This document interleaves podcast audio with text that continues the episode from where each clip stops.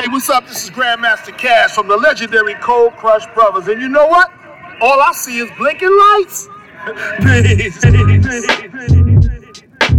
All I see is blinking lights. Blinking, blinking, blinking, blinking, blinking, blinking. All I see is blinking lights.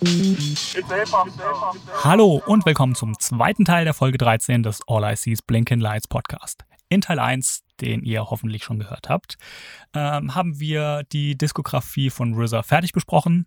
Den ersten Teil davon äh, haben wir Anfang des Jahres schon mal aufgenommen. Und jetzt in Teil 2 schließen wir direkt an die RZA-Diskografie an und sprechen über die Gravediggers. Ich habe ein paar längere Monologe. Ich hoffe, es ist nicht zu langweilig. Hört es euch einfach selbst an. Ich wünsche euch viel Spaß mit der Folge. Und ja, macht's gut. Viel Spaß. Ciao.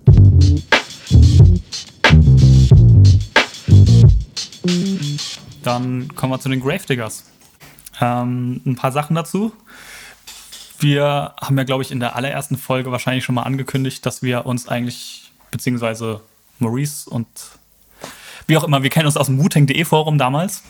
Das ist richtig. Und wir haben für die Gravediggers Folge ein altes Forenmitglied kontaktiert, und zwar den Gravedigger 95. Weil der auch Fortuna 95 Fan ist. Richtig. Und der hat uns äh, ein paar oder beziehungsweise eine Aufnahme geschickt, zwölf Minuten. Die habe ich jetzt mal auseinandergekattet und für jedes Kapitel, das wir jetzt sozusagen besprechen, also Album und ein bisschen Intro und so weiter, ähm, haben wir jetzt ein kleines Intro. Das hören wir uns jetzt an. Ihr habt das ja noch nicht gehört. Nee. Ähm, ich würde einfach mal die erste Aufnahme abfeuern. Und dann können wir drüber sprechen. Ähm, ich werde es aber so machen, dass ich die dann nachher drüber schneide. Also was, fix it in post. was wir jetzt live dazu sagen, wird dann nicht damit vorkommen. Das wäre echt besser so. Ja, hallo, ein Gruß in die Runde. Erstmal großes Lob an dich, Daniel, wie du diesen Podcast äh, ins Leben gerufen hast und auch an, an Raul und Maurice. Ihr macht wirklich super Arbeit. Ich höre wirklich jedes Mal gern zu. Ähm, ja, ich muss noch sagen, ich bin ein bisschen äh, heiser und ich muss ein bisschen leise reden, da ich meine Frau nicht aufwecken möchte. Die schläft nebenan. Aber naja. Äh, ja, zu den Gravediggers, die auch damals eben im Booting Forum für meinen Namen gesorgt haben, war eigentlich, äh, was Hip-Hop angeht, meine absolute Lieblingsgruppe. Ich habe mir die, das erste Album von den Gravediggers, äh, Six Feet Deep oder alternativ Mortis, ähm, gekauft. Da war das zweite Album von den Gravediggers, The Pick, The Sickle and The Shovel, schon draußen oder fast draußen, weiß nicht mehr genau. Auf jeden Fall ähm, habe ich ja damals nicht nur Hip-Hop gehört. Ich, klar, mit Wu-Tang ging es dann auch los. Ähm, aber sonst habe ich eigentlich recht viel Tote Hosen gehört und andere Sachen. Und ja, dann kam es beim Hip-Hop. Ich habe die Gravediggers vor dem CD-Kauf eigentlich gar nicht gekannt. Ich weiß bis heute nicht, warum ich mir damals das Album gekauft habe. Ähm, man hat ja früher anders Musik gekauft und gehört, man ist in den Laden rein, hat entweder das Album in dem Laden erstmal angehört oder hat es einfach so auf gut Glück oder in der Hoffnung, dass es gut ist, gekauft, wie eigentlich bei allen Wu-Tang-Sachen, wo du früher eigentlich blind kaufen konntest. Naja, ich habe es mir gekauft, das Album, und war gleich komplett umgehauen.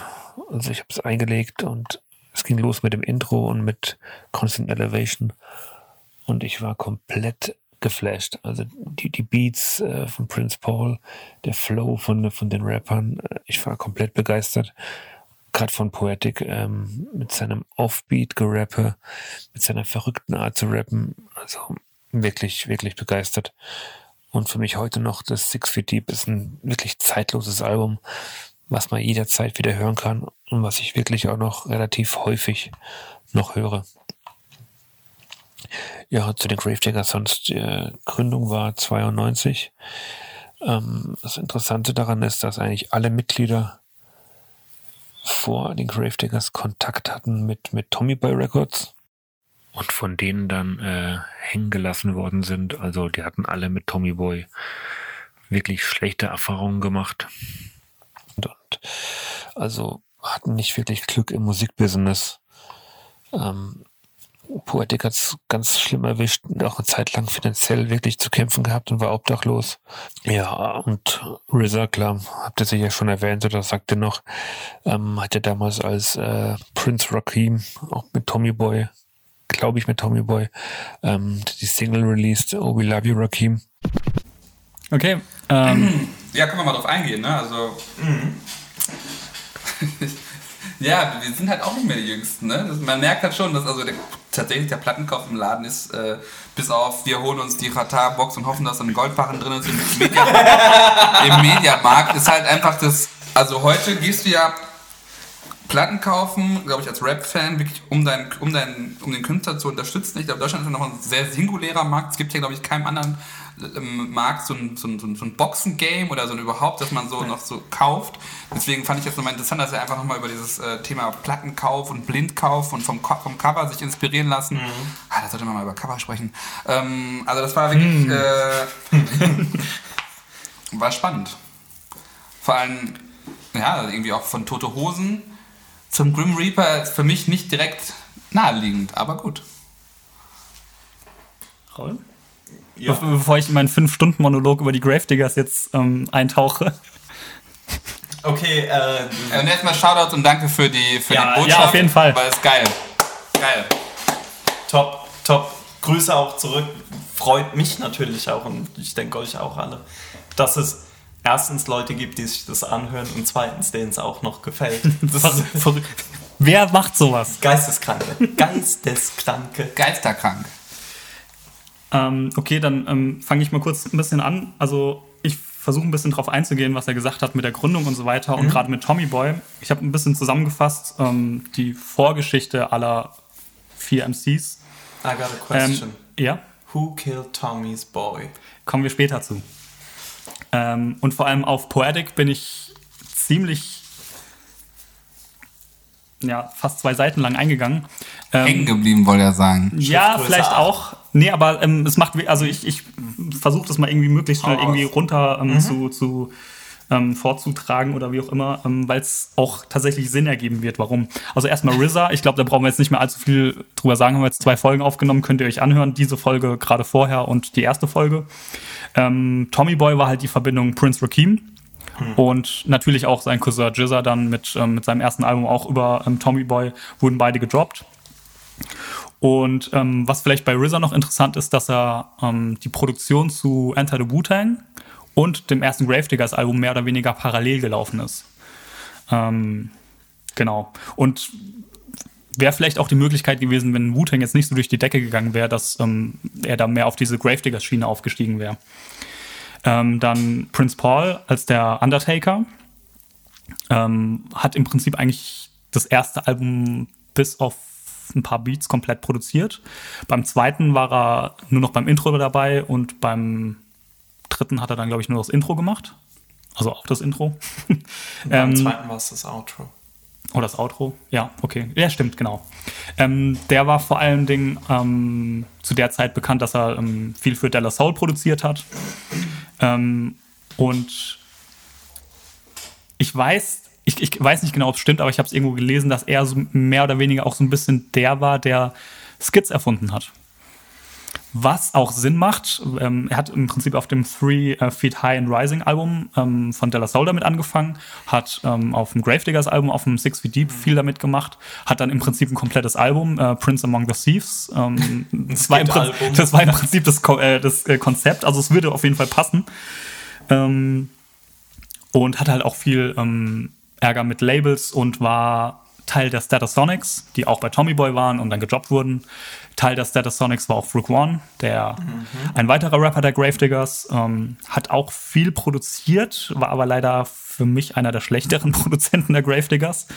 Ähm, eben vorher auch, wie gesagt, bei Statusonics, Tommy Boy auch da schlechte Erfahrungen gemacht.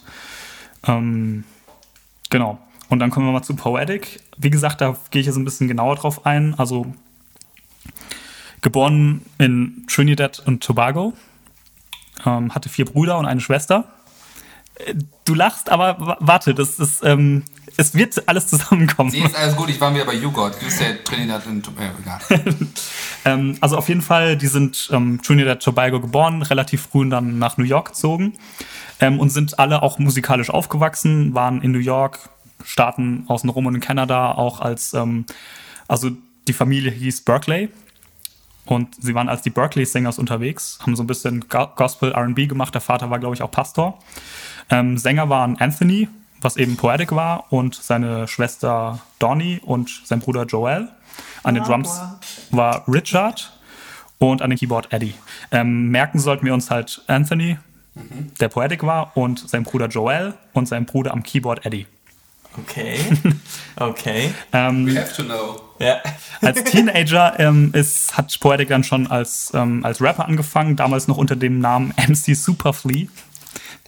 ja, Ähm, das hatte ich auch mal gelesen. Sogar. mit, ja. mit seiner Crew ähm, Phantom Squad und war da eher so als Battle MC unterwegs. War jetzt noch nicht allzu interessant. Ähm, ab 85 hat er sich dann Poetic genannt und Alter, 85, meine Fresse. Hat eine lange Karriere. ja, auf jeden Fall. Ähm, 86 hat er dann die Crew, äh, die Crew, die Crew to Poetic ähm, gegründet. Also er war eigentlich immer Poetic und wird auch oft als Too Poetic bezeichnet, aber eigentlich gab es diese Crew to Poetic.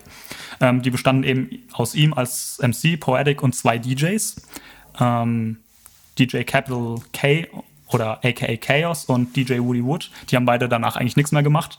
Ähm, die haben aber damals schon über Tommy Boy, circa 88, eine Single released. Äh, Poetical Terror und God Made Me Funky. Da Ja, gibt's auch God- gibt's sogar ein Video, ein Video Ja, zu. ja. Ähm, aber sie, sie haben auch ein, ein Album produziert, das wurde aber nie released, weil sie im Prinzip vorher schon von Tommy Boy gedroppt wurden. Ähm, was da ganz interessant ist, ähm, also das Album hieß Drop-In Signals, auf Discogs geistert irgendwo so eine CDR rum mit 14 Tracks. Aber 2015 hat Chopped Herring, Chopped Herring, die ja. Drop-In Signals EP released, wo sechs eben dieser Tracks drauf sind. Ähm, gibt's auch auf YouTube, kann man mal verlinken. Gut, während dieser ganzen ähm, True Poetic Zeit hat sein Bruder Joel in New York studiert. Und sein Zimmernachbar war DJ Richie Rich. Der, den kennt man zum Beispiel als von der DJ-Crew ähm, die Superman, f- angeführt von DJ Clark Kent, den man wahrscheinlich kennt von ähm, Ecstasy. Äh, dem Kanye-Song. Ja, auch, also der hat, der hat für einen Haufen Leute produziert, ähm, für Slick Rick, äh, Rakim, 50 Cent, Lil Kim, äh, Cannabis und noch einen Haufen andere Leute. Also auf jeden Fall direkt schon mal einen Kontakt gehabt, wo er, ähm, ja, Jay-Z kommen wir gleich auch noch zu. Ah, Da gibt's, da gibt's echt die krassesten Verbindungen. Ähm, der Profile. DJ Richie Rich war dann später auch noch Teil von Third Base. Die Crew, ähm, DJ Richie Rich, Pete Nice und MC Search, wo wir dann auch schon wieder eine NAS-Verbindung haben mit Back to the Grill Again. NAS komplett alles kaputt gemacht. Ähm, und auf diesem College, wo er eben DJ Richie Rich als Zimmernachbarn hatte, waren auch noch andere DJs, unter anderem der Bruder von Biz Markie. Den Okay. kennt man von 5 Sterne Deluxe. Und ist er nicht auch DJ von Madonna? ich weiß nicht, egal. Ich dachte, Ähm, das war Tupac. Das war Quavo. Auf jeden Fall haben die dann in diesem College regelmäßig ähm, Partys gehostet und hatten dann auch Gäste wie Rakim, EPMD, DJ Clark Kent, Biz Markie und so weiter. Und als Joel dann mit dem College fertig war, hat er eine, jetzt kommen wir zu Jay-Z, eine Demo aufgenommen mit The Jazz. Jazz, Alter. Ja. Der, der Okay. im, im Prinzip so ein bisschen als der Mentor von Jay-Z gilt und Ja. auf dem, äh, bei dem Jay-Z auf seiner ersten Hawaiian Single auch, Soul genau, hatte Jay-Z sein erstes Plattenrelease sozusagen. Ähm, also eigentlich schon für damals ziemlich krass in der, dieser ganzen Hip-Hop-Szene drin, vor allem wenn man die ganzen Namen heute kennt. Er hat dann auch noch mit KMD zusammengearbeitet, die Mhm. ehemalige Crew von MF Doom. Also äh, alles, was heute irgendwie so im Mainstream oder auch im Untergrund irgendwie Rang und Namen hat, waren die da irgendwie schon ein bisschen connected. Und ähm, genau nachdem der Deal von, po von Too Poetic mit Tommy Boy geplatzt war, hat Poetic sich dann mit Joel und seinem Bruder Eddie zusammengetan und sie haben die Brothers Grimm gegründet. Eine weitere Crew, die haben dann 88, 89 ähm, Sachen aufgenommen, kam leider nie was raus. Ähm, Komme ich gleich dazu. Also erstmal noch, ähm, Poetic war wieder MC. Äh, Joel hat sich dann Brainstorm genannt. Auch Rapper. Und Eddie wurde zu E-Sharp. kommen wir dann später auch noch drauf. Aber du kannst es eben nochmal kurz zusammenfassen. Joel Ortiz, Joel Santana. Joel Santana hat mit Bismarcky was für Madonna gemacht. So ähnlich, ja. Auf jeden Fall haben die dann ähm, ziemlich. Wurden, wurden relativ bekannt. Die hatten leider nie einen Deal, aber die waren irgendwie so in den Untergrundradios und auf Live-Shows ziemlich gehypt und wurden auch vom Source Magazine äh, 89 zur Best Unsigned Rap Group ähm, gekürt. Ähm, also eigentlich auch schon Hype. Wurden dann, ähm, hatten, haben dann einen Manager bekommen, Jack Pope, der dann später Tourmanager für die Gravediggers wurde. Ähm, Und in dieser ganzen Brothers Grimm-Zeit Mit Kanye produziert. ja, Ernst? ja. Ähm, in dieser ganzen äh, Brothers Grimm-Zeit hat ähm, Poetic dann schon Kontakt zu Prince Paul und De La Soul bekommen. Und dann haben sie eine Demo aufgenommen. Die ist dann irgendwie rumgegeistert, wurde aber nie irgendwie von irgendeinem Label angenommen, ist dann aber bei Prince Paul gelandet und der war davon so begeistert, dass er im Prinzip in die Brothers Grimm investieren wollte und da wirklich ein Album oder ein Projekt starten wollte, woraus aber dann auch nichts geworden ist. Ähm, sie haben allerdings so 92 rum standen sie kurz vor einem Major Deal mit Brothers Grimm. Allerdings hat dann der Bruder Joel, aka Brainstorm, gesagt, kein Bock mehr, ciao Jungs, ich bin raus. Ähm, und das ist genau die Situation, die dann zum Beispiel bei Poetic dazu geführt hat, dass er kurzzeitig obdachlos war und im Prinzip das zweite Mal in der ähm, Musikindustrie so ein bisschen mm, ja, gefailt hat. Und ähm, Prince Paul war, war immer noch interessiert, wollte irgendwie mit denen weiter zusammenarbeiten. Und ähm, E-Sharp noch, vielleicht kurz, kann man kurz drauf eingehen. Der ist dann als Produzent, hat er weitergemacht, wurde dann später, hat sich umbenannt in Goldfingers. Mm.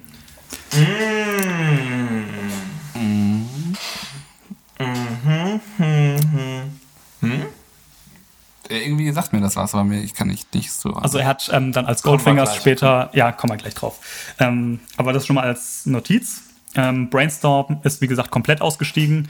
Der hat ähm, mittlerweile eine Bandcamp-Seite, da ist ein Track drauf von 2011, kann man vergessen. Was lustiger ist, sind äh, YouTube-Videos von ihm. Ich verlinke es mal, aber wir, ist das Musik oder ist das äh, er teacht. Oh, Der Youth. nice. Nice. also quasi der, der Untergrund laut Jamar, ja? Ist er, ist er ein Sozusagen. Godcast? Kann man sich mal anschauen. Ähm, und generell, was vielleicht auch noch interessant ist, ähm, die Brothers Grimm wurden eben von E-Sharp produziert, eben aber auch noch von Semi-Automatic, der später auch noch als Mr. Syme bekannt wurde, der auch auf dem ersten Gravediggers Album ein Beat produ äh, produziert hat. Also da gab es dann sozusagen auch schon eine Connection. Ähm, und auf jeden Fall diese ganze Musik, die Demo, die die Brothers Grimm aufgenommen haben, kam 2017 auch noch über Chopped Herring nochmal als Genau. äh, Brothers Grimm raus. Ähm, ist eigentlich, also was ich daran vor allem interessant fand, war, wie gesagt, das war von Ende 80er, Anfang 90er. Und wenn man Poetic Rappen hört, hat er im Prinzip da schon diesen seinen Signature Flow, sage ich mal, so dieses Sing-Sagen, so ein bisschen Offbeat. Also das, das hat er da alles schon. Ähm, und übrigens nicht zu verwechseln mit, es gibt noch eine West Coast Crew, die auch Brothers Grimm heißt, ein bisschen anders Ja. geschrieben. Ähm, kann man auch mal verlinken, ist vielleicht ganz interessant. Genau, und das sind eigentlich so diese ganzen Verbindungen. Früh schon die im Prinzip die, die Verbindung in die, in die, in die Rap-Welt Welt. gehabt, ähm, zu wirklich auch hochkarätigen Leuten oder zumindest heute hochkarätigen Leuten. Und aber halt einfach nie geklappt, so labelmäßig. Ja, das ist so ein bisschen die Vorgeschichte zu ähm, Poetic. Ähm, und bevor wir jetzt dann zu der Gründung kommen, spielen wir mal die nächste, den nächsten Einspieler ab. Darf ich nochmal eine kurze Ja, natürlich. Sache? Ähm, wollt ihr nochmal kurz erklären, was Chopped Herring ist oder was die machen? Okay, Für ja. Leute, die das nicht kennen. Können wir vielleicht machen. Also Chopped Herring ist ein, ich glaube, ein britisches Label. Guck mich nicht an. Ja. Ich, ich bin nicht ganz sicher, aber ich glaube, die sind aus England und ähm, die machen im Prinzip Vinylauflagen von entweder solchen alten Demos wie jetzt ähm, diese, diese Brothers Grimm Sachen, also die finden auf irgendwelche Art und Weisen alte Dinge, die irgendwie als verschollen gelten und bringen die raus.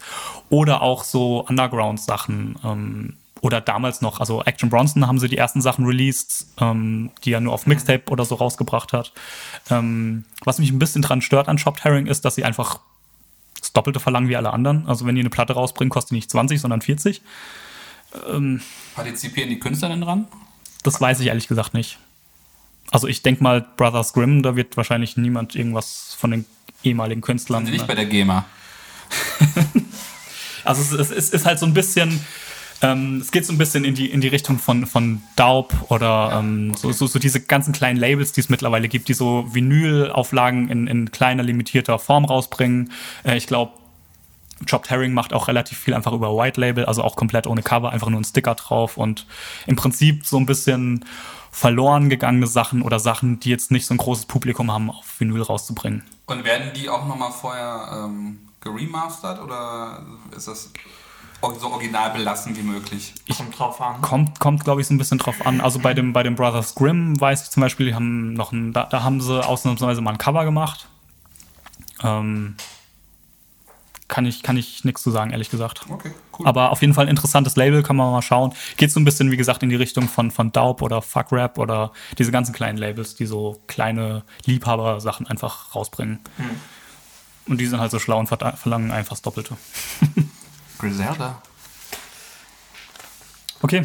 Ähm, so viel sozusagen zur Vorgeschichte von ähm, Gravediggers, den Einzelkarrieren. Genau, weil du, weil du gefragt hast, Goldfingers ähm, hat auf dem zweiten Gravediggers-Album zwei, zwei oder drei Beats produziert und hat noch ein bisschen was mit Capadonna gemacht. Aber sonst nicht mehr Beats allzu gemacht. viel. Ja. Okay, kommen wir mal zum nächsten Punkt. Ähm, die nächste, der nächste Einspieler von Gravedigger 95. Und dann sind halt alle, ich glaube, unter Initiative von Prince Paul haben sich zu den Gravediggers zusammengeschlossen, um äh, laut Poetic der Name kam, dass, da sie sich selbst wieder aus der Situation herausgraben mussten, sich selbst wieder zum Leben zu erwecken äh, wollten. Und Flug One hat auch gesagt, ähm, ja, die Gravediggers klingt erstmal recht böse, aber es ist eigentlich das Ziel ist, die Leute aufzuwecken, die Mentalität äh, geistig tot sind, um sie aus ihrer Lethargie zu befreien und eben wieder zu beleben. So haben sich eben dann äh, bekannterweise die, die vier Mitglieder auch alle äh, Pseudonyme gegeben. Poetic wurde zum Grim Reaper, Frog One zum Gatekeeper, Prince Paul der Undertaker und RZA natürlich zum Resurrector. Genau, also die, die Gründung dann der Gravediggers ähm, lief mehr oder weniger so ab. Ähm, Prince Paul hatte Verbindungen zu allen oder Kontakte zu allem. Ähm, zu Frug One halt allein schon, weil sie ähm, beide bei den Statasonics waren. Ähm, zu Poetic durch diese Brothers Grimm Geschichte und zu RZA wahrscheinlich auch durch ähm, wir verköstigen gerade Honigbier. Mit dem, äh, ja, Steel Age mit den Killer Bees.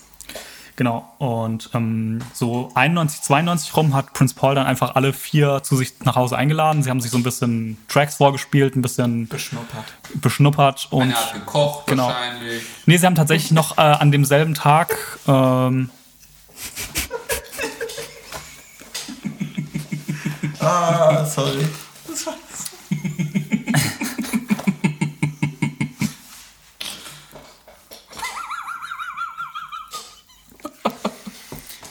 Reicht jetzt auch.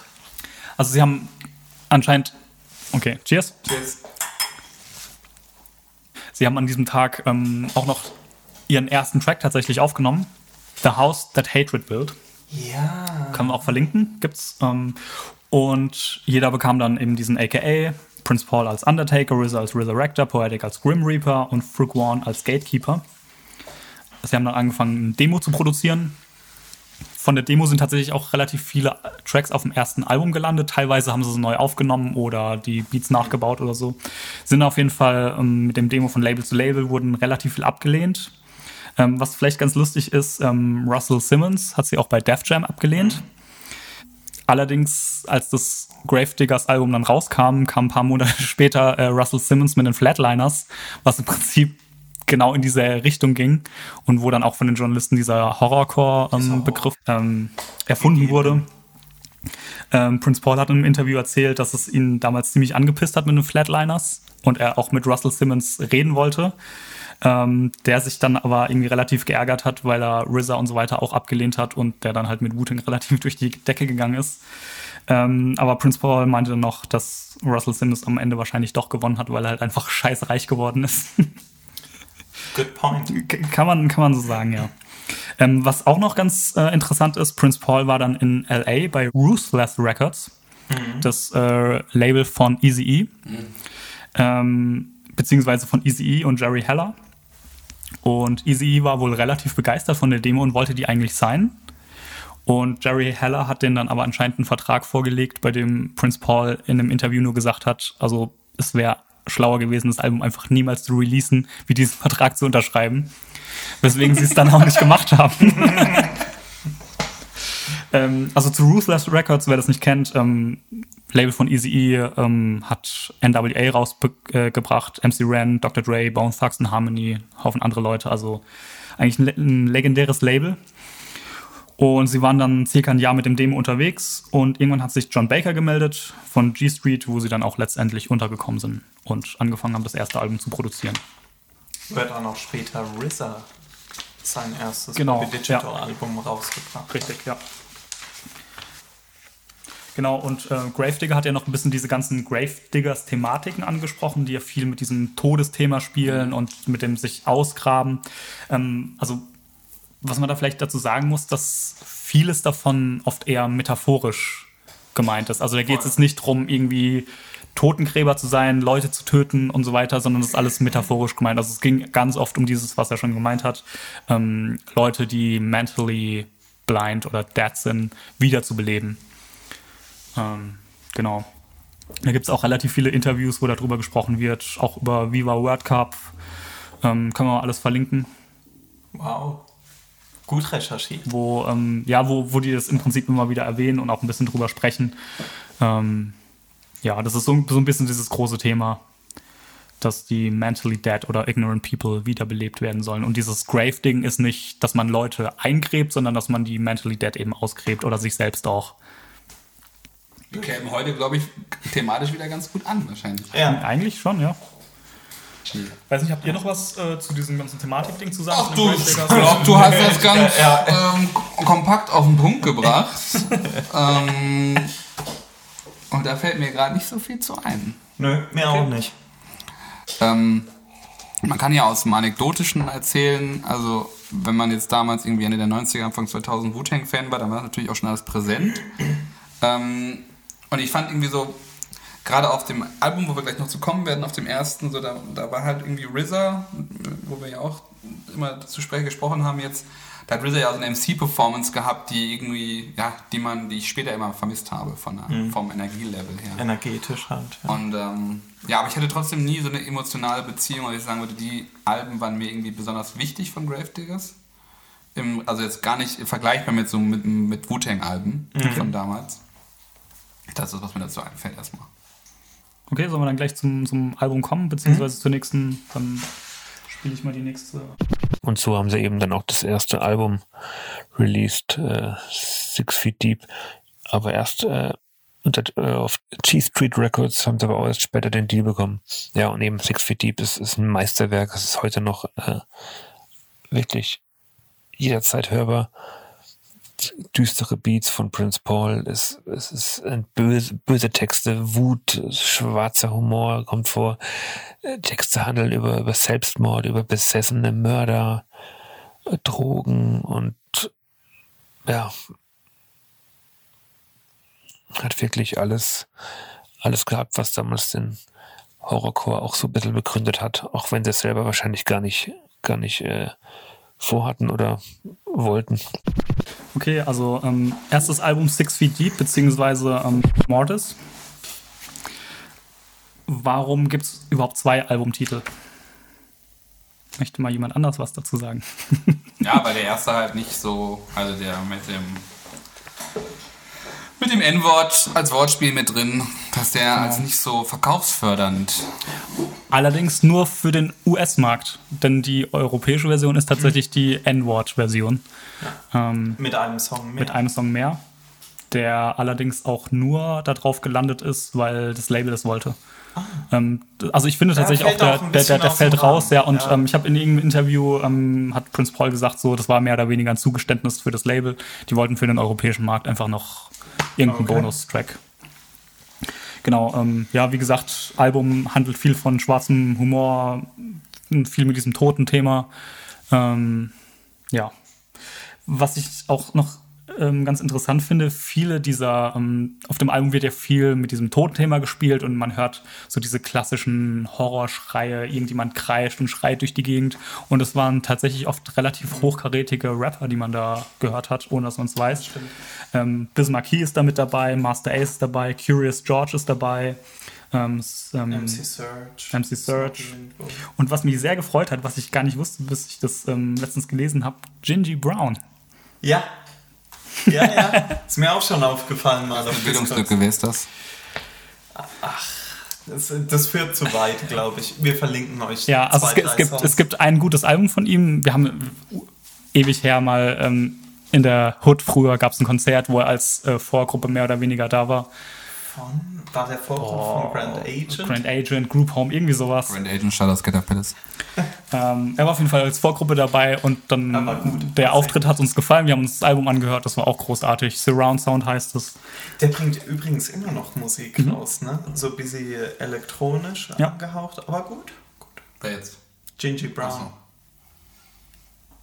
Genau, dann würde ich sagen, ähm, kommen wir mal zum Album, zu den Tracks. Yes. Ähm, Just When You Thought It Was Over.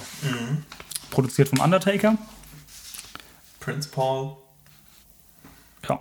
Ähm, ist ein relativ kurzes Ding, versucht so ein bisschen die Stimmung mit äh, zu setzen von dem Album. Ähm, spielt halt dieses, ähm, also das Sample, was benutzt wird, ist ähm, Leroy and the Drivers, The Sad Chicken, was, was allerdings äh, Chopin sampled, äh, die Piano-Sonata, ähm, was im Endeffekt als The Funeral March bekannt ist. Also dieses. Das ist ja sehr meta. Dö. Ich verwechsel es auch immer mit dem äh, Darth Vader-Theme. Ja, hatten die Leute zu Chopins Zeiten auch mal ein Problem gehabt. Ja. Genau, also das versucht halt so ein bisschen dieses Toten-Ding. Ja, braucht man nicht viel zu sagen. Dann erster Track, Constant Elevation. Direkt Klassiker. Finde ich einen großartigen Song. Ich habe ja mit der, mit der Six Feet Deep das Problem, dass ich finde, dass sie schlecht gealtert ist. Finde ich überhaupt nicht. Das Album ist fantastisch. Also ich, ich weiß, damit, damit stehe ich hier allein auf weiter Flur, aber ich finde, dass, dass sich die Songs teilweise sehr altbacken anhören. Ich finde, die hat dieses Tikal-Problem. Das ist so ein bisschen. Diese düsteren Beats oder was meinst nee, du da? das ist irgendwie alles so. Ich weiß nicht. Ich finde, es ist genau wie die Videos. Die sind eigentlich genial, aber man ist trotzdem genervt heute, weil sie aussehen, als wären sie mit einem Camcorder aufgenommen. Und so habe ich auch manchmal das Album empfunden. Es ist eigentlich alles gut, was irgend- oder das meiste ist Ja, gut, ja. was da ist. Aber es ist so, oh, ich hätte es alles gerne ein bisschen crisper. Und das ist komisch. Irgendwie, ich glaube, vielleicht, weil es auch dann, vielleicht sind die verschiedenen Layers von Geschrei und, und Horror und Den 90er produzieren und Beats, das ist irgendwann ein bisschen viel mit dem Ganzen. Es klingt einfach nach. Also ich, ich finde manche Beats, die da Produktions- drauf ja. sind, jetzt vielleicht nicht der Constant Elevation Beat, ähm, aber manche klingen halt etwas älter, finde ich. Muddy klingen die. Ja, das auch, aber die könnten halt auch aus den, äh, aus den 80ern stammen.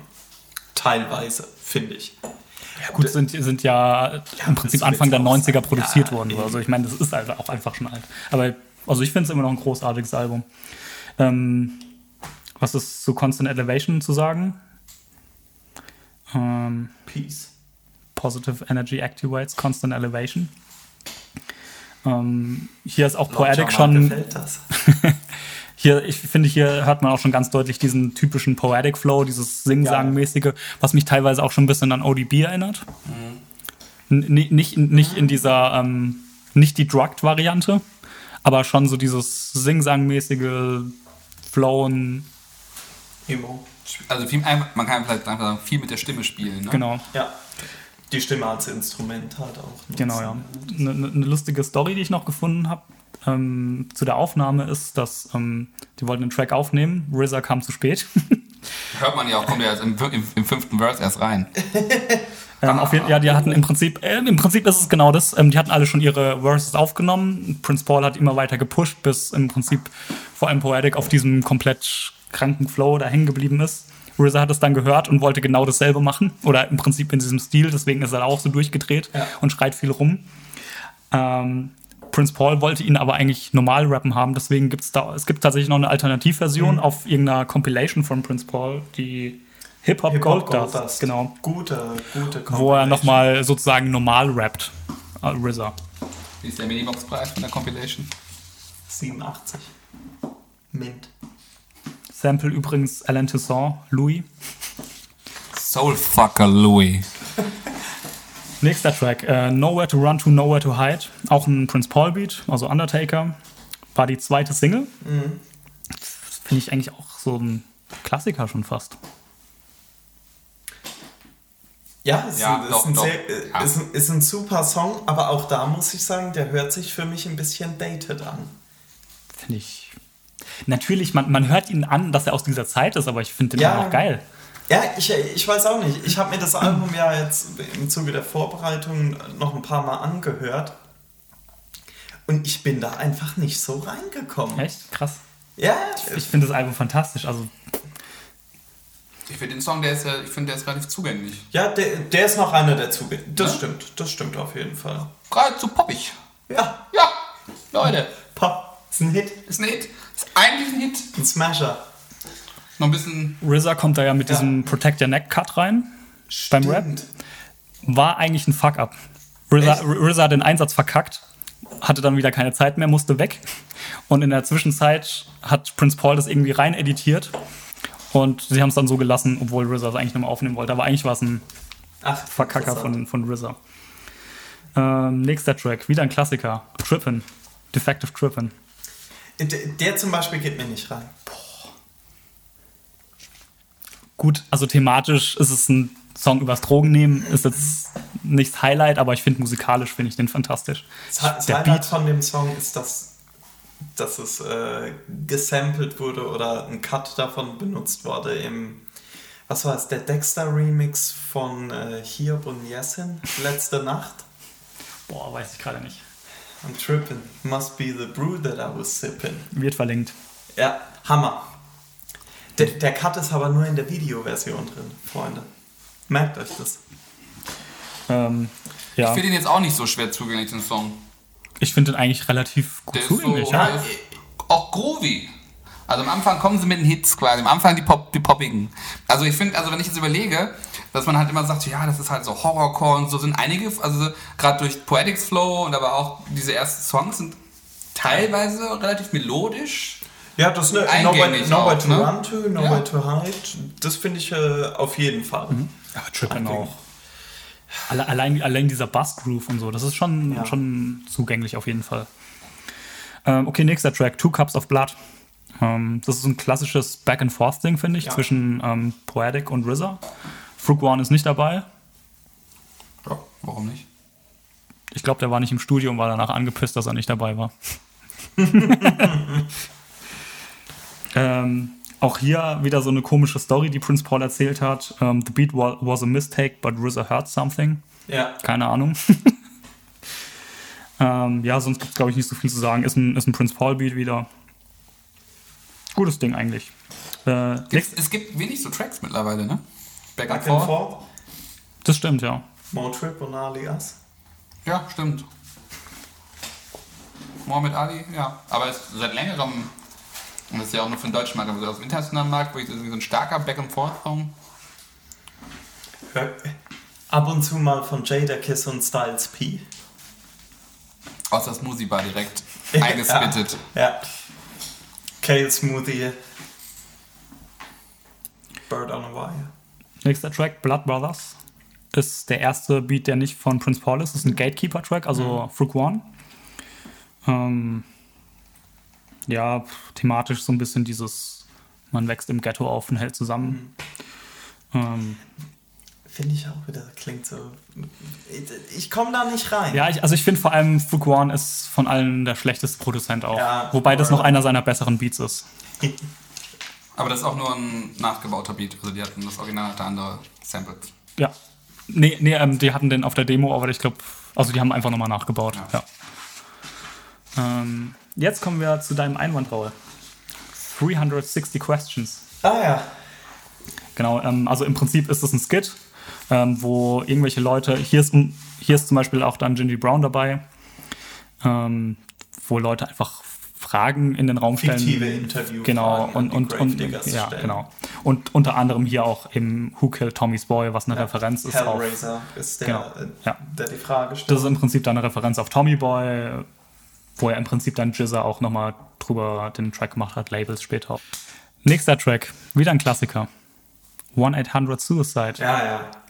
Also, da kann man nichts dagegen sagen, finde ich. ja das Ding ist ein wundervolles Wahnsinn. Sample auch. Also, ja, also muss man erstmal machen. Äh, Sample ist Sunny von Bunny M und dann einen Track über Suizid machen. na, das ist ja nicht von Bonnie M. Die Version, die gesampelt wurde. Sondern auf gar keinen Fall. Ich habe bei Sampled nur geschaut. So, unser Sample-Autist. Äh nein, nein, nein, nein, nein, nein, nein, nein. Ja, go for it. Äh, ich, ich muss selber nachschauen, aber es garantiert nicht Bonnie M. Das ist dieses, dieser Sound, der immer so reinfadet.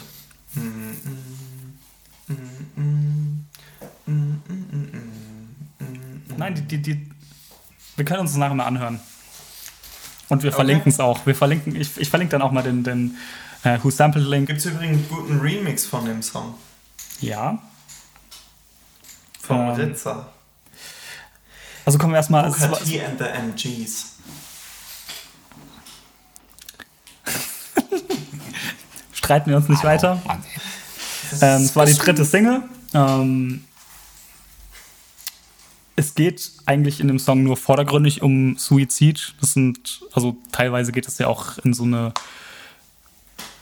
comichafte ähm, Sache. Also sie beschreiben alle möglichen Arten von Suizid, unter anderem halt auch so steckt dir einen Schlauch in den Kopf und äh, bis er platzt und so. Also halt schon so comichafte er- bis er Beschreibungen. platzt. Und ähm, also das heißt, der Suizid ist halt auch hier wieder eigentlich nur metaphorisch gemeint, dieses typische Gravediggers-Thema. Und Suizid bedeutet in dem Fall, sich im Prinzip von dieser mentalen Ignoranz zu befreien und nicht, um sich wirklich umzubringen. Und der Resurrector ist ja auch der, er hat ja auch diese Line, ähm, I'm the Resurrector, be my sacrifice, commit suicide and I bring you back to life. Was ja genau dieses Thema dann, ähm, Also es geht ja eher um Ist- Wiedergeburt. genau.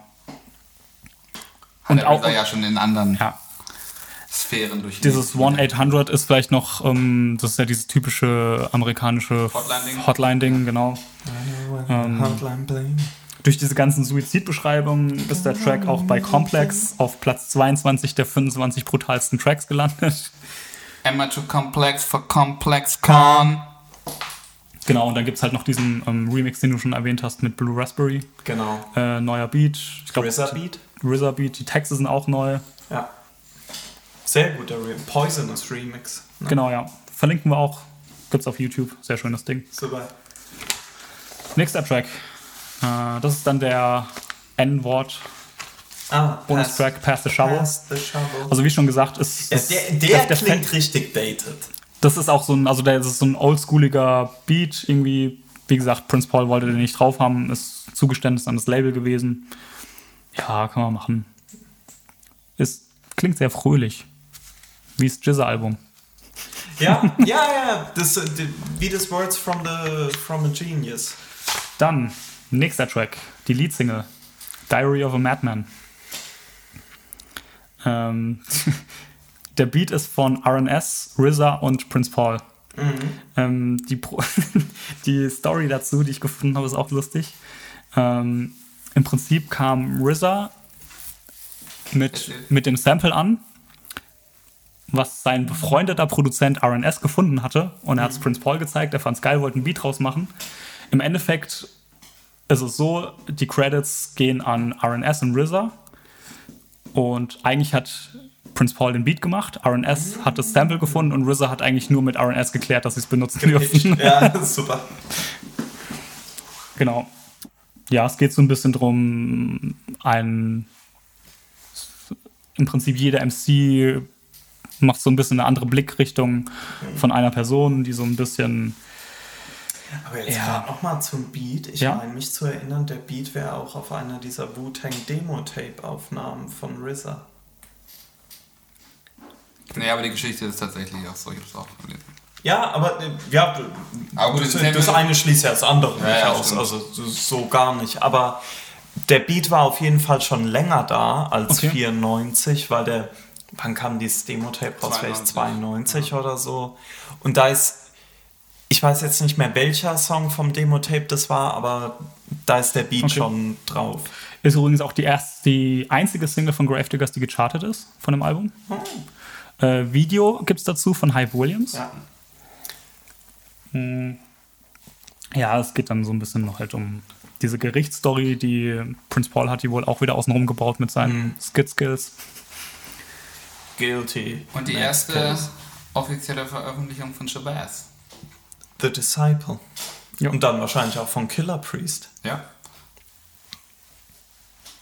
Damals noch Scientific Shabazz, ne? Dann nächster Track. Mommy What's Gravedigger. Mann. Wieder ein Prince Paul Beat. Ähm, Ja, guter Beat. Finde, der passt tatsächlich nicht so ganz zum Album.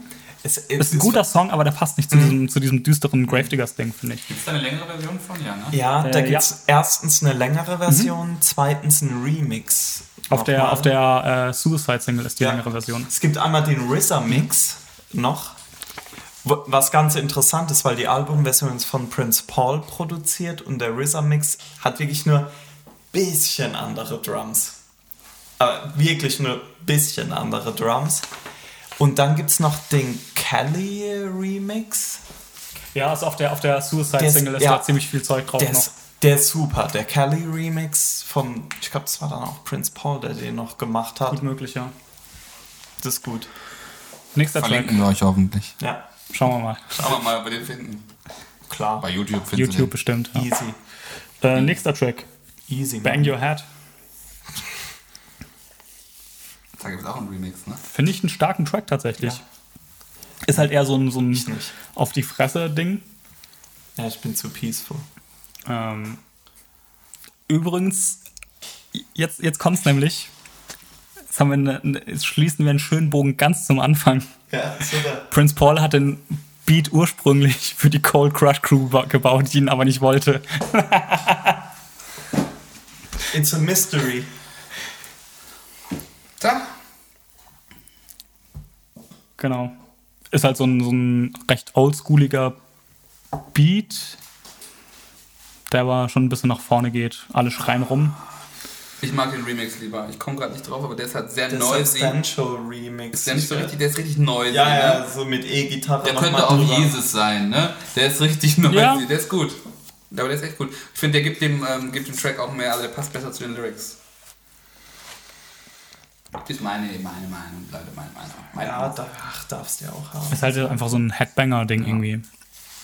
Ähm, nächster Track, Here Comes the Gravediggers. Das ist jetzt der Song, den unter anderem ähm, Poetic und Mr. Syme zusammen produziert haben. ja, das ist eben genau der, der Produzent von, von Brothers Grimm. Ja.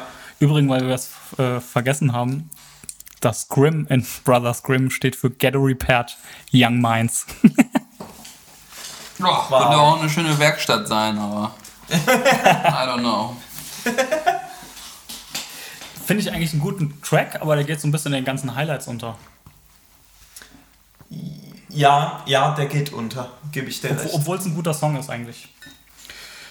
Ähm, dann nächster Song. Hier finde ich, merkt man RZA schon seinen Wu-Tang-Einfluss an. Graveyard Chamber.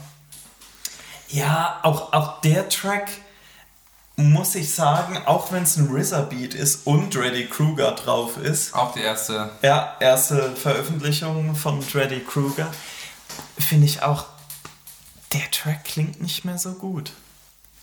Sorry. Der, der, der geht Ja. mir nicht so gut rein. Wenn ich das jetzt vergleiche zum Beispiel mit, äh, na, der mit Shabazz und Killer Priest. Diary. Diary. Diary of a Madman. Den kann man noch gut hören, aber Graveyard Chamber, naja. Naja, naja.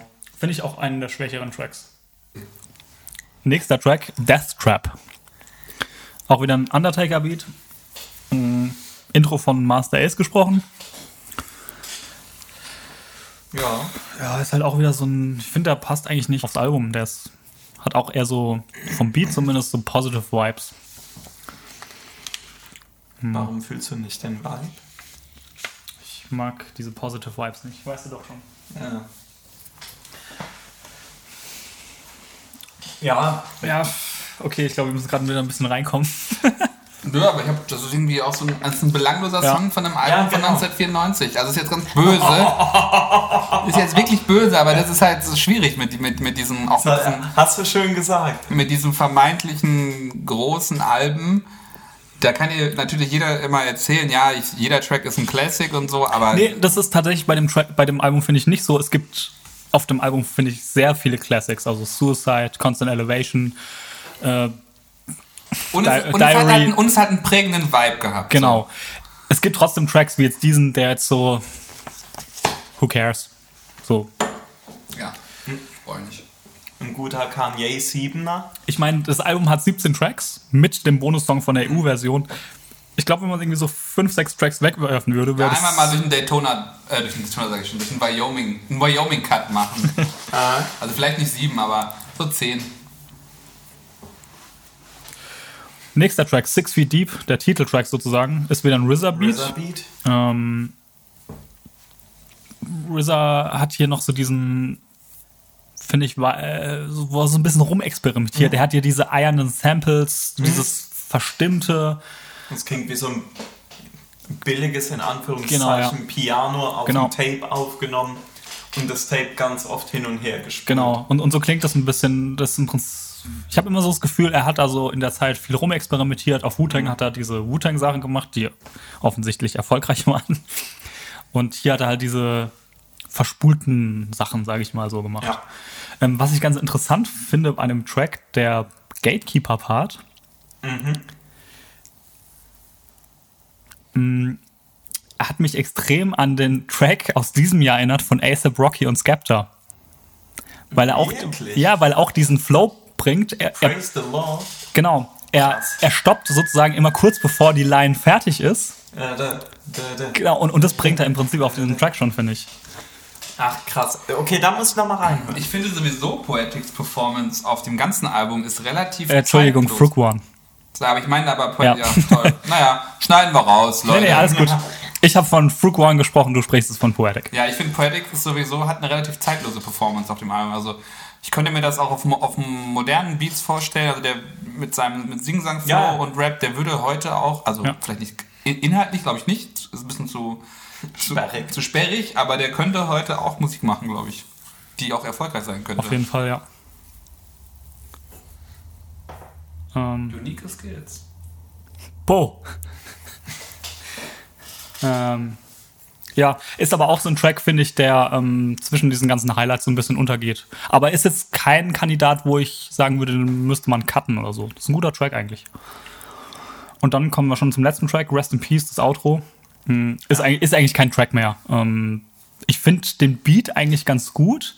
Das ist jetzt tatsächlich so ein Beat, wo ich, wo ich äh, nachvollziehen kann, was du meinst. Der klingt einfach dated. Das kann ich ja nachvollziehen. Aber grundsätzlich, wenn er besser gemastert oder gemixt oder was auch immer wäre, wäre es eigentlich ein geiler Beat. Und dann hätte ich mir tatsächlich gewünscht, wenn darüber gerappt worden wäre, weil eigentlich labert RZA nur ein bisschen drauf rum. Und es gibt wieder viel ähm, Guests, Voices und Spoken Stuff. Ähm, Ja. Genau. Ja, wie lag man auf dem letzten Track vom zweiten Kreuzfeld Jakob Album? What? Okay, gut. Genau, das war eigentlich dann schon das ähm, Six Feet Deep Album. Schon. Prost. Danach oder kurz danach sogar gab es noch eine EP Oh ja. mit Die Tricky. Hell EP. genau, The Hell EP. Ähm, fand ich aber tatsächlich eigentlich ehrlich gesagt relativ schlecht. Ähm, Der, der eine Song. Also es gab vier Songs drauf. Also äh, Tricky, ähm, ähm, englischer ähm, Trip-Hop-Artist, relativ bekannt eigentlich. Ähm, mit auf der, Im Prinzip war es eine Single, finde ich, für den Track Hell is Around the Corner. Ja. Ähm, da war einmal der Originaltrack drauf, dann ein Remix, auch von Tricky, also und auf der B-Seite waren im Prinzip ein Track, der von RZA produziert wurde, der aber eigentlich nicht gut war. Und dann noch ein Track, der auch von RZA produziert wurde. Also ich fand dieses Tonight is a Special Ja. Night eigentlich vom Vibe her ganz nice. Ja, aber man, also Aber es ist halt ein Trip-Hop-Song Ja. mehr als und, alles und, andere. und, und ich finde, hier hört man noch viel mehr das, was du meinst mit diesen, also das klingt total dated. Also das ist Super absolut nicht dated, mehr. Klar. Ja. Ja. Also ich finde es eigentlich bis auf die eigentliche Single, weil den eigentlichen Track von, von, von der EP, dieses Hell Around the Corner, finde ich großartig. Also das ganze Tricky-Album dazu ist, ähm, ist ziemlich geil. Ich glaube, also um das vielleicht nochmal in, mehr in den Kontext zu bringen, was ich da auch bei der äh, Six Feet Deep gemeint habe, mit diesem Dated. Ich habe das Album halt früher sehr gern gehört und dann habe ich es halt wirklich längere Zeit nicht gehört. Und als ich es jetzt halt wieder gehört habe, war ich da vielleicht auch ein bisschen enttäuscht. Dass, äh, dass es vielleicht nicht mehr mit meiner Erinnerung so übereingestimmt hat. Also ich finde aber gerade die, ich nenne es mal Hits, die sind Ja. immer noch, also Trippin' ist immer noch großartig, Constant Elevation, Diary of a Madman, ähm, was ist noch? Trippin hört sich für mich an wie so ein langweiliger Lord Finesse. Boah, ich finde den großartig, den Song. Ja, sorry. Also auch wenn es nur, nur ein dummer... was, ich dann wiederum habe, ist dass das Album von Gravediggers, das ich früher so gut wie gar nicht gehört habe. The Pick, The Sickle and The Shovel. Habe ich jetzt wieder gehört und fand, war ich Da war ich- extrem Da war ich überrascht, gut total war. überrascht. Also ich, ich hatte das wesentlich schlechter in Erinnerung tatsächlich. Ähm, dann kommen wir doch einfach mal zu dem Album Ja. und ich spiele dazu die Oh, nice. Ja. Nachricht von Gravedigger wieder ab. Gravedigger 95. Das zweite Album, The Pick, The Stickle and The Shovel, war dann auch natürlich ein hervorragendes Album, aber lang nicht mehr so äh, düster wie das erste. Man hat es schon gemerkt, äh, dass Prince Paul weniger äh, mit dem Album zu tun hatte.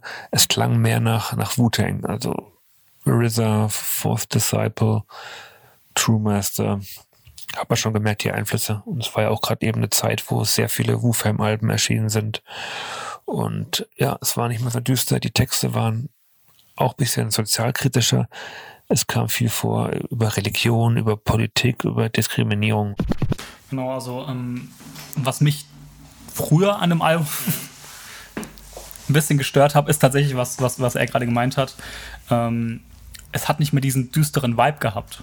Es hat mehr Es nach einem Wu-Tang-Album geklungen, tatsächlich. Genau, und ich glaube, das, das ist auch was, was man erwähnen muss, dass das erste Album ja quasi ein von Prince Paul initiiertes und Genau. durchgeführtes, executive Und- producedes Album Genau, ist. und er hat auch 90, ich sag mal 90 Prozent der Beats oder so Und das produziert. zweite Album ist eben RZA ist Executive Producer, Mhm. viele Beats aus dem Wu-Tang-Umfeld.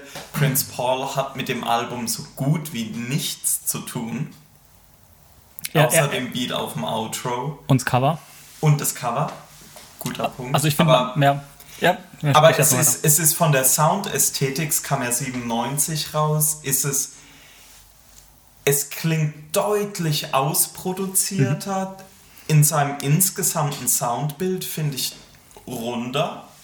Mhm. Und äh, ich sag's, ich sag's wieder, es ist vielleicht, weil ich es auch nicht so gut in Erinnerung hatte, also als qualitativ nicht Ja. so gut in Erinnerung, und jetzt wirklich erstaunt bin, wie gut das ist. Das stimmt. Also ich, ich habe das auch lange nicht gehört, das Album, und war echt überrascht, ähm, ja, wie, wie du sagst, wie gut das eigentlich ist. Mhm. Ähm, was, ja, Ja, ich, ähm, ich war auch einfach ehrlich überrascht. Also eigentlich hatte ich es damals, was heißt viel gehört, aber ich habe es schon ein paar Mal gehört gehabt damals. Hat es auch im Original. Ich mag das Cover, ich mag das, ich finde das Ganze irgendwie cool gemacht. Ich glaube, dass das wahrscheinlich das Album ist, was ähm, am ehesten so inhaltlich in so eine The Cure-Richtung gehen wird, was RZA eben, also in, in, wahrscheinlich noch produziert. ja, ja, Ich glaube also ich ja, glaub nicht, ja. dass RZA nochmal ein Album in der inhaltlichen Tiefe machen wird, mit so einer sozioökonomischen Kritik und so einem Kram. Ähm, was ich da spannend finde, und das hat mir jetzt bei der Rezeption so ein bisschen schwer gefallen, ich finde, die Tracks sind halt teilweise sehr lang, Mhm. sehr rap-lastig und es ist halt extrem gegen die heutigen Hörgewohnheiten. Also, ne, heute die, die, die Tracks Ja, ja. werden kürzer. Ähm, manchmal ist man ja auch schon mit einem 1,40-Track, der ballert, ist man schon, schon, schon zufrieden. Und ähm, ja, du vielleicht nicht, aber ich, also da kann ich teilweise auch schon Freude drin finden, also manchmal länger als in einem sechsminütigen Trap-Song. Ähm, Ja, das will ich jetzt auch nicht. Nee, also wie gesagt, also mir fiel es schwer, mich auf das Album einzulassen. Jetzt, also als ich es jetzt nochmal gehört habe. Dann beim, beim zweiten Hören habe ich dann noch einige Highlights gepickt und ich finde, auch was Raoul sagt, ist halt sehr, sehr rund im Sound. Also das, äh, das finde ich tatsächlich, dass es Mhm. eine, ein, ja gut, die, die Six, äh, Six Feet Deep hat auch ein sehr zusammenhängendes Ja, finde ich, Soundbild ja. Also- ir- irgendwo, aber vielleicht ist der Sound von The Pick, The Sickle and The Shovel ist halt einfach insgesamt viel näher dran an einem Wu-Tang Sound. Ja. 97, auch mit dem Produzenten und so weiter und so fort. Und das sagt mir wahrscheinlich einfach mehr zu als Das kann Prince Paul sein. Sound von 92. Also das ist auch mein, 94. mein, im Prinzip mein Kritikpunkt an dem Album, dass es eigentlich mehr für mich ein Wu-Tang-Album ist wie Ja. ein Gravediggers Album. Ja, das was, stimmt Was, auch. was eigentlich für das Album an sich nicht schlecht ist, weil es immer noch ein gutes Album ist, aber ich sag mal, für damalige Verhältnisse war das eher so. Gut, Ja. ich, ich habe es nicht gehört, als es rausgekommen ist, ähm, aber ich hatte zuerst das, zuerst das erste Gravediggers Album gehört und dann das zweite und dann war das so, okay, das ist jetzt nicht das, was ich erwartet hatte im Prinzip von dem Gravediggers Ja. Album. Aber das passt auch wieder zusammen mit diesem ähm, das Interview, was ich erwähnt hatte auf, auf Viva. Ähm, da spricht äh, Poetic ein bisschen darüber. Im Prinzip, weil es genau darum ging, im ersten Album kamen sie halt aus dieser Situation von Tommy Boy, er kam aus der Obdachlosigkeit, also sie waren halt in dieser, sag ich mal, sehr düster, genau, genau in dieser Erwartungs- düsteren Situation, deswegen ist dieses ganze erste Album auch so düster geworden. Und im zweiten Album haben sie im Prinzip auf den Erfolg aufgebaut, sie haben Geld damit verdient, sie waren in einer besseren Lebenssituation Also ich- ich und deswegen auch- ist es auch positiver geworden. Ich finde auch, dass das zweite Album deutlich, nennen wir es mal, spiritueller ist und äh, religiös Mhm. Ja. geprägt ist, 5% äh, und so weiter, als es auf dem ersten Album der Fall war. Mhm. Und ich weiß nicht, vielleicht können wir auch so ein paar Tracks Ja, auf jeden mal Fall. So, Also so, so ein bisschen durchgehen. Im Prinzip können wir auch alle, alle Tracks ein bisschen durchgehen von mir aus. Also ich meine, da, da ist jetzt kein Gerne richtig... Überlänge. nämlich beim dritten nicht. Haha, kleiner Spoiler. Ja, wobei ich das dritte auch ein interessantes Album, aber kommen wir später auf jeden Fall drauf. Was vielleicht noch interessant ist, wie gesagt, du hast schon gesagt, es kam im gleichen Jahr raus wie äh, Woo Forever. Ja. Ähm, ich denke, das ist auf jeden Fall ein Grund, warum RZA sich ein bisschen rausgezogen hat aus dem Projekt. Aber 98 kam auch das Prince Among the Thieves raus. Ich denke, das ist wahrscheinlich auch ein Grund, warum Prince Paul sich da ein bisschen raus. Also ich würde mal vermuten, Habe dass ich mir er da übrigens auch nochmal angehört. bis auf ein paar Tracks. Ja, ja. Ja, ja. Also ich würde auch sagen, dass es vom, also wenn man jetzt mal ein bisschen auf eine abstraktere Ebene geht und diese kn- knallharten Tracks rausnimmt, finde ich Wu-Tang Forever ist auch das Album, was dem irgendwie am ähnlichsten ist. Auf eine, auf eine, Ja, Auf eine gewisse Art und Weise. Ja, ja. also Es, es hat halt einfach diesen 97 Wu-Tang Sound so ein bisschen. Ja. aber die gibt es ja sonst eigentlich auch nicht so viel, weil danach geht es halt schon in die Bobby Digital Richtung. Also ich finde, Ich finde das So viele RZA-Beats sind da ja gar nicht drauf. also. Das stimmt. Ja, aber nee, Sound, aber, aber, aber- aber, ja. vom, vom Grundsound. Ich finde, das erste Kill Army Album hat noch so ein bisschen diesen Vibe. boah, Ja. muss ich nochmal reinhören. die Silent Weapons. Ich habe letztlich nochmal Ist das, gehört. nicht Ja, ja. ist das nicht auch so grausam gemischt? Ja, Ja, das ist ein anderes leider. Thema. Das ist ein anderes Thema. Leider. Und, äh, und leider kann man die meisten Rapper auf dem Album. Naja. Ähm, ja, aber lass uns doch mal Ja. in, in die Tracks Ähm, ja, gehen. Intro brauchen wir, glaube ich, nicht viel. Ja, halt RZA Gelaber. labert ein bisschen rum. Ja. Bla bla. Äh, zweiter Track Dangerous Minds, Force Disciple Beat. Wa äh, Wahnsinn. Also Drumless Rap.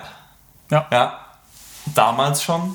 Einfach über einen guten, irgendwie ausproduzierten Loop. Mhm. Von äh, Fourth Disciple, RZA, glaube ich, Co-Produzent, Ja. wenn mich nicht alles täuscht. Und RZA mit der großartigen Line My penis rises in the morning like a phoenix. Tut bis heute weh? Ja, äh, das, das cringe-worthy RZA. Ja, ich ja. finde, man kann den, also wenn man jetzt ganz böse, Also ich finde es nicht cringig, ich finde es aber irgendwie. Wenn man jetzt böse ist, kann man eigentlich noch, hätte man auch nach dem Poetic abdrehen können, weil ich finde, wer böse ist. Also, Der, äh, tatsächlich ist, ist ja Teile von dem RZA-Part richtig gut. Ist halt nur, Ja. wie er reinkommt. Pause. Nee, also ist ich- halt, äh, aber ich finde, Poetic ist aber der Star. Und ich finde, Ja, vielleicht ja. ist er sogar der Star auf dem Album. Ja, bin ich nicht ganz sicher, ich finde RZA auch gut. Aber Poetic, finde ich, ähm, hat, nimmt direkt in diesem Ja. ersten Part. Der Also- erste, ich finde, der erste Part von, also wenn du nur, wenn du jetzt sagen willst, ich extrahiere irgendwie ein Element aus dem Album, ist für mich der erste Part auf diesem Song von Poetic, der fasst das Album und das, was es sein wird, schon zusammen. Guter Punkt. Mhm. Ja, stimmt. Also das ist eine ganz klare, ganz klare Indikation, wo das Album komplett hingeht. Also den finde ich echt gut. Ja. Und irgendwie ist es auch ein bisschen unangenehm aktuell, finde ich manchmal, das Album. Also Ja, wir sind nicht ja. viel weiter gekommen oder wieder, wieder Ja, da, wo, stimmt, stimmt, wo das ist. Da kommen wir bei, bei Songs später so Ja. bestimmt dazu. Ja. Nächster Song, äh, The Bomb, True Master Beat. RZA komplett Ja. nicht dabei. Aber halt äh, allein diese Konstellation, dass die ersten beiden richtigen Tracks Ja. auf dem Album Fourth Disciple und True Master, das hätte halt auch auf. Das könnte halt auch auf Wu-Tang Forever passieren. Ja. Um es mal so zu sagen. Aber The Bomb finde ich auch einen guten Track. Ich mag nur die Hook nicht. The Bomb. Ja. Da, da, da, da, da, da, da. Poetic wieder großartig Ja. auf jeden Fall. Ähm, ja. Guter Song, gut. Und hier kommen auch schon die Schlangen vor. Ja, was, was ich auch, snakes was, was, ich, was sich Part. auch durch das ganze Album Ja. zieht, irgendwie dieses Ja, Snakes-Thema. Und auch entführte Großflugzeuge. Naja, Leute, wer kennt's. Äh, nächster Track, äh, Unexplained, ist ein Poetic Beat. Finde ich übrigens ein super Song. Ja. Unexplained. Ich finde die Hook gut. Auch das. Ich finde es auch geil, wenn im Beat die, die, das Sample changed. Ja. Von den, von den, von den äh, Bläsern Barry zu, zu dem, White, ja. ja, zu dem, zu dem Ich weiß jetzt nicht, ob es aus demselben. Äh, Boah, das weiß ich auch nicht, aber, aber, aber diesen, diesen, ich, ich finde es Ja. immer geil, wenn irgendwie so ein Beat-Switch kommt. Funktioniert immer gut. Ja, super. Was gibt's dann noch? Äh, 12 nächst- Jewels. Ist das schon? Ist Ja, das ja, schon? ja. Nächster Track ist 12 Jewels. Ich meine, produziert von Darkim, Ja. BLR. Es ist Von dann eigentlich AIG auch ein. RZA Solo-Track und man hat ja auch schon mit, ich meine, man hat es ja schon im Titel 12 Jewels. Ja, ja. Na, hast All the education. drauf. Ist aber, muss ich sagen, das ist halt so. Ich möchte hier auch nochmal an die Einschätzung dieses ganzen Themas aus dem Eva Ries Interview erinnern. ja, ich find- Stimmt. Ich finde Die diese, Eva hat es eigentlich auf den Punkt gebracht. ich finde diese kompletten ein Rapper, ein Verse-Songs, das ist musikalisch schon so ein bisschen schwierig. Hart. Das ist einfach Rap. Ich weiß nicht mal, ob es richtig Rap ist. Ja, natürlich ist Rap, aber es ist so. Man könnte den Beat weglassen und da würde einfach irgendwie ein bisschen preachen. Also es ist halt so, es ist an der Grenze, finde ich, von, von der Songstruktur. Das halt auch, weil der Beat ist halt sehr. Der Beat ist irgendwie sehr minimalistisch. Ja. Mit, mit dem Grund nur dieser Ich finde, er ist nicht ganz so gut gealbum, Fake-Gitarre-Melodie. ge gealtert. Bam. Ja, Nächster Track. aber es passt irgendwie zum Thema vom Album. Das auf jeden Um Fall. das, äh, ja. um das nochmal zu sagen. Voll. Nee, nicht der beste Track, Nee. äh, weiß Gott nicht, aber es passt so als äh, komprimierte Ideologie vom Album Mhm. irgendwie. Da, äh, so passt das, finde ich. Nächster Track, Fairy Tales. Produziert von Goldfingers. Ja. Eben. Poetics Bruder, Und Vocals, Kellys. als er noch im Gespräch war als Blue Raspberry zu werden. sozusagen weniger. als Wu-Tang-Sängerin äh, Ja. in die Riege zu gehen. Zu, Zu den äh, gesoul-trainten sozusagen. got trained on the tour bus. Ja, ja. ja, ja. Ähm, Ja, ja. Und das war, das war ja auch angeblich einer der Gründe, warum sie damals Auf auf, dem OEB-Album auch war. genau, auf dem ODB-Album war und darüber dann die Connection zu den Neptunes bekommen hat. Gut für sie. Gut für Die sie, halt gut für die eine, Musik. das wäre eine Leftover-Sängerin gewesen, weil Wu-Tang, wenn Wu-Tang es ja eins nicht geschafft hat, dann Künstler rauszubringen, Wir erinnern uns alle lang. gern an die Alben von Tequila, an die Alben von Blue Raspberry. Alles großartige Sängerinnen. Ja, die aber nie was veröffentlicht An, haben. an, an den, an den future-esken Opus von Sugar Bang.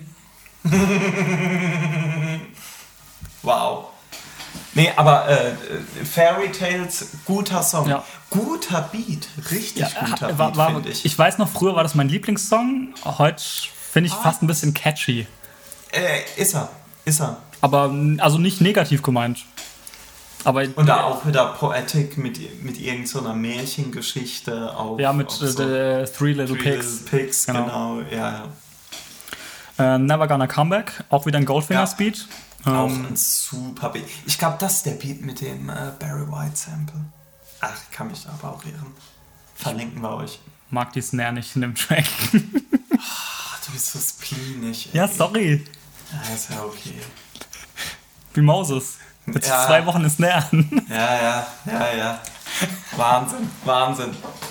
Jungs, ich hole uns mal ein Bier. Lass Lass weiter, kann jetzt weiterlaufen. nicht einfach nur ein Bier holen, weil jetzt kommt, jetzt kommt mein Lieblingssong. Ja, fa fang mal an, ich hole ein Pit, Pit of Snakes. True Master Beat, RZA co-produziert. Mag ich Go. übrigens den Beat nicht. Ich, ich, ich weiß auch nicht warum, äh, ähm, als ich jetzt das Album nochmal zweimal gehört habe, der hat mich jedes Mal wieder so richtig wachgerüttelt. Ich finde den so geil, den Song. Ich finde, der ist so krass und der ist auch so, der ist auch zeitlos, der ballert. Der Ähm, Beat ist der Wahnsinn. Der Beat ist der Hammer. ich finde, der, der, der Beat erinnert mich tatsächlich ein bisschen an Triumph. Ja, aber nicht so schwer wie Triumph vielleicht. Nee, aber, ne? aber vom, vom, vom Sound irgendwie so. Ja. Dies- dieser Synthi, der da benutzt wird. Könnte, finde ich, das ist einer der Songs, der auch auf äh, Wu-Tang Forever sein könnte, tatsächlich, ja, also ich. ich finde ihn ganz fantastisch. Ich finde ihn, finde ihn großartig. Mein, mein Hit of. Snakes? Ja, Alter, Spinnerbande hier. ich finde, RZA ist auf dem Track brutal. ja. Ähm, Ja. auch. Ich glaube, da ist in dem. Mein Problem mit dem Song ist der Beat. Aber das ist- Tatsächlich. aber ich pass find- mal auf, pass mal Okay. auf. Lass, lass mich. Weil da ist. Der ist prinzipiell gut, aber da ist irgend so ein Synthi-Sound drin. der Beat ist großartig. Ich Ja, feiere den. Und der Synthi-Sound geht mir aus Gründen, die ich nicht nachvollziehen kann, Okay, nicht kann ich auch rein. nicht nachvollziehen. Ja, ey, ihr wisst ja, wie Nee, es ist es, ist, es, manchmal. ist, es ne? ist in Ordnung, aber ähm, also ist tatsächlich auch einer meiner Lieblingstracks auf dem Album. Ich War der nicht auch einer der Lieblingstracks von Gravedigger 95? Meine ich mich zu erinnern. Du stellst Fragen. Ich finde auch geil, dass ungefragt bei Genius ähm, nicht ein ergänzender Kommentar steht, sondern eine Meinung, nämlich the most underrated track of the album. Echt? Ja, ich hatte auch bei dem, äh, auf dem ersten Album hatte ich auch bei Genius ein, eine Annotation gefunden bei ähm, Trippin äh, zu dem Drogenkonsum der einzelnen Rapper zu der Zeit ohne Quellen, wo ich mir denke, Super. Alles klar, Ohne Quellen mögen wir besonders gern. Wissenschaft. Außer bei Hefeteig. Cheers. Roli. Dein Equipment, ne Junge? Brudi, dein Equipment. Kabel ist isoliert. Die Heidi. RZA auf dem, äh, auf dem, auf dem Track auch schon mit diesem Psch, Psch, was er immer Ja. bringt, auch viele in Interviews. Ein Spur aus der Vogelperspektive. Achso. Wow, wow, wow. Aus dem Nichts. Ja. Nächster Track auch ein Highlight.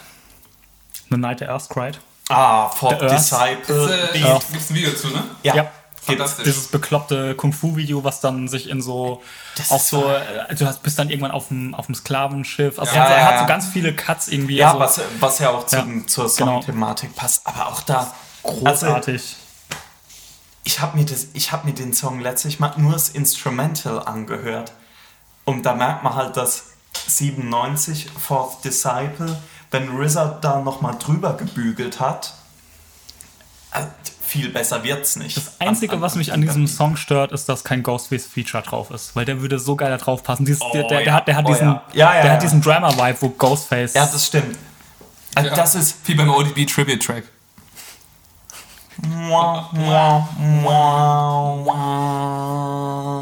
Nee, aber The Night the Earth Cried, fantastisch. Also wirklich. oder, oder Killer am Feature wäre auch großer gewesen auf Nee. dem Ding. Also das passt so von dem Vibe, finde ich. Killersin. ja. Fa- Falsch, falsch geändert. Nach Kill kommt Killersin und nicht Killarmy.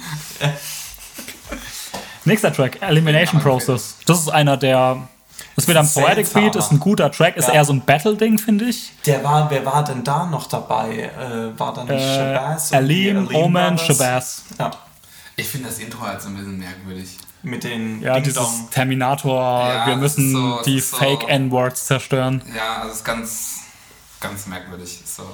Ja. Ach, ich verwechsel es gerade mit Repentance Day. Der kommt das danach. Kommt, der kommt ja danach. Ja, Genau. Stimmt.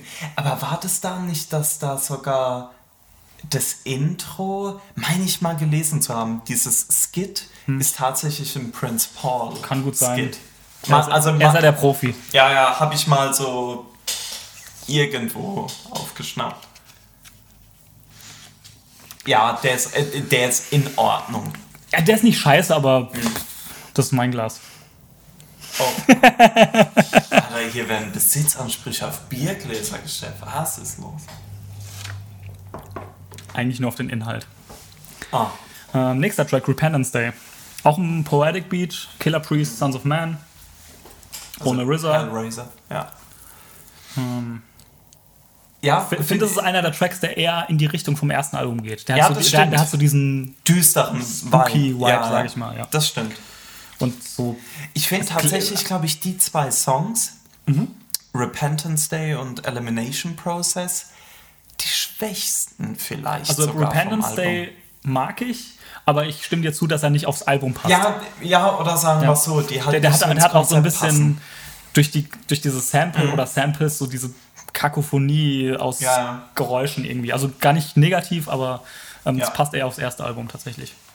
Könnte man, hätte man in Wyoming weggeschnitten. Ja, Möglich. der hätte der hätte es nicht aus Wyoming rausgeschafft. Hidden Emotions, True Master Beat mit Ja. True Master. Sehr gut sogar, finde ich den. Ähm, Ich finde dieses verzerrte Sample aus dem Intro mega. Ja. Da, aus, aus diesem Sample hätte ich gerne einen Beat gehabt. Ah, Weil das okay. ist richtig ja. geil. Ich finde immer noch krass, was die inhaltlich machen mit den Texten. So, das ist so weit entfernt von, das, von dem, was heute irgendwie. Ja, ja. Das ist krass. Also, wenn wir es davon haben, finde ich auch das zweite Album textlich nochmal viel stärker als das erste. Vielleicht, weil ich meine, das, das tänzelt natürlich immer mit diesem obskuren Spiritual 5%er-Ding. Genau, wenn du, wenn du das wegschneidest. Gut, man muss auch sagen, die waren halt vier, fünf Jahre älter. Ja, ja. Also Ja, da ja, ist wahrscheinlich klar. auch ein bisschen was passiert. Und sie, sie hatten, haben wahrscheinlich alle ihre Lebensumstände merklich verbessert. Ähm, das Intro ist übrigens auch von Prince Paul in, äh, produziert Ah. auf Hidden Emotions. Äh, nächster Track, What's Going On? RZA Beat, Ninth Prince Feature und äh, Blue Raspberry. Genau. auf den Vocals. Ähm, ja. Das nervt mich ja. Aber ich bin ja nie der große Blue Raspberry-Fan gewesen. Das finde ich eher anstrengend, den Beat. ey. Naja, naja Leute. bin mir nicht ganz sicher, aber ich glaube, das ist fast mein Lieblingstrack heute auf dem Album. Also das, das ist auch ein sehr Der guter Beat ist fantastisch, dieses E-Piano und dann diese, ich würde schon fast Danny Elfman-like Vocals, Ja, die da so reinkommen. Stimmt Der eigentlich. Beat ja, ist ja. Wo fantastisch. ich mal sagen muss, ich finde, dass RZA hier auch nicht peinlich ist. Manchmal, er, er kippt ja manchmal ins Pein, ja, äh, ja. Peinliche oder ins Übertriebene. Geht schnell, Ich finde, hier schnell ist es, ähm, es wirkt sehr authentisch. Sein Part. Also der Beat ist fantastisch. Ähm, diese, diese Drum Breaks, die da reingechoppt sind, Ja. alles großartig. Ist alles sehr gut, außer Ninth Prince. Inhaltlich ist halt auch wieder so ein Gesellschaftskritik-Ding, werden viele wichtige Sachen angesprochen, leider auch so ein bisschen Verschwörungstheorie gedings, aber Ja, aber Ja, die- das, das aber- bleibt bei dem 5%-Ding. Ja, muss da auch- bleibt halt ich nicht aus. halt, ja. die interessant ist ja, dass sich wirklich auch nicht, nicht viel getan hat. Ne? Also das ist halt dieses 20 Jahre später, also jetzt wirklich. Und es gibt immer noch, geht immer noch um irgendwie, dass Leute quasi für Drogenbesitz in den Knast kommen. Und Ja. das sind immer noch die gleichen Themen, die Genau, ja. aktuell sind. Ja, auf jeden Fall. Nächster Track. Frug One Beat. Ah, Deadly ja. Business. Äh, Deadliest Deadliest Business. Biz. Hm, ja, da stimmt, der, der Beat ist seltsam. Ist eigen. Ja, ein, ja sperrig. Ja, hm. Und dann Prince Paul, große Stunde auf dem Outro. Ja, stimmt, der Beat. Ja. Ist Hat aber er- ein guter Hat Beat. das Album nochmal rund gemacht. Ne? Ja. Leute. Genau. Aber ich war, also wie gesagt, jetzt wo wir es auch nochmal besprochen haben, ich finde, vielleicht ist dieses Album auch einfach zugänglicher von seinem Klangbild her. Das, jeden, das die- ist zugänglich auf jeden Fall als, als, Als die Six Feet Six Deep, ja. Deep. Das ist auf jeden Fall. Obwohl ich finde halt, die Six Feet Deep ist halt schon von den Songs, ist die catchiger und die ist auch, ähm, Ja, sowas wie 1-800 Suicide, Also, Mommy aber What's nicht- a Grave alles, Digger, die sind von ihrer Melodie her natürlich. also ich habe mich mit dem Album jetzt deutlich schwerer getan, aber irgendwann war ich dann, im, war ich dann drin und dann geht's auch und dann, äh, ich finde am Anfang so die, ich finde halt, ich finde die ersten zwei Songs sind halt so ein bisschen, die schleppen so ein bisschen, Also- weißt du so, die schleppen mal ein bisschen und ich so, oh, jetzt hast du aber so ganz viel, jetzt hast du ein 60 Minuten Album mit ganz langen Verses und so, aber Also man der, kommt halt rein. der Unterschied ist vielleicht wirklich, ähm, dass auf dem Album man merkt, dass mehr Budget dahinter war. Das ist besser ausproduziert, besser gemastert. Es ist nicht, was du vorhin gemeint hast, so muddy. Ja. Ähm, das merkt man schon, aber die, die Songs an sich, also ich muss schon sagen, das erste Album gefällt mir immer noch besser. Wobei ich das immer noch ein gutes Album finde. Ja. Und das einzige Ding, wie äh, Anfang schon gesagt zu dem Album, ist, dass ich finde, ähm, dass es diesen Vibe der Gravediggers, den ich durch das erste Album so gemocht habe, nicht mehr, nicht mehr so ganz da war einfach. Aber es ist trotzdem, also ich finde es mehr ein Wu-Tang-Album als ein Ja. Gravediggers-Album. Ich Aber- glaube, bei, bei mir war das auch, äh, vielleicht ist es so ein bisschen diese Retrospektive, dass ich die Six Feet Deep immer relativ äh, weit oben gerankt hatte für mich persönlich und die The Pick, The Sickle and The Shovel eben ja, als so mediocre irgendwo im Mittelfeld abgeparkt hatte.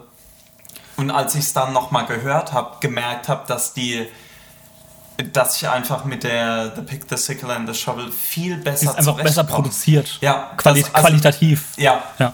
ich, ich glaube, das ist es einfach, was, was für mich ein bisschen den Unterschied macht.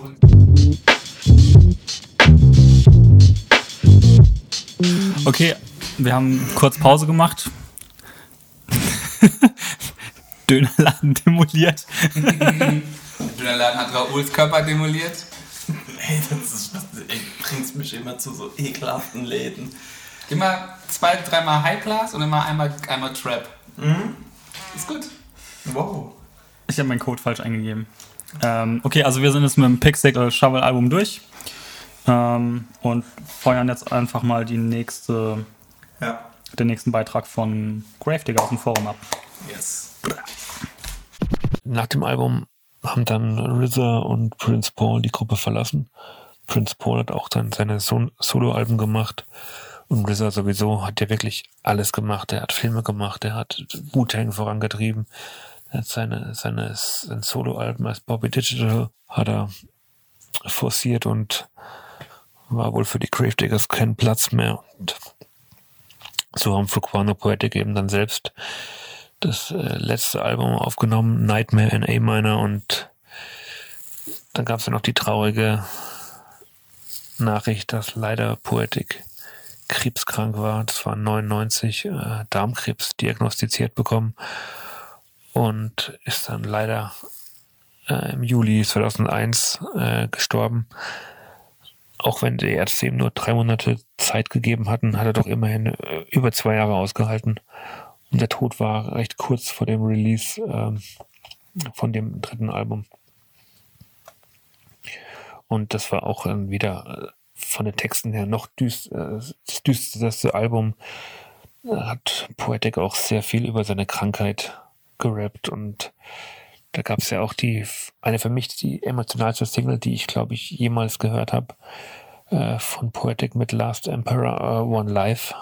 Da rappt er wirklich über seine Krankheit und den Kampf, äh, den Kampf gegen den Krebs. Es ist unglaublich emotional. Er rappt da mit so einer gebrochenen, zitternden Stimme und das ist angeblich auch der letzte Vers vor seinem Tod gewesen, den er, den er aufgenommen hat.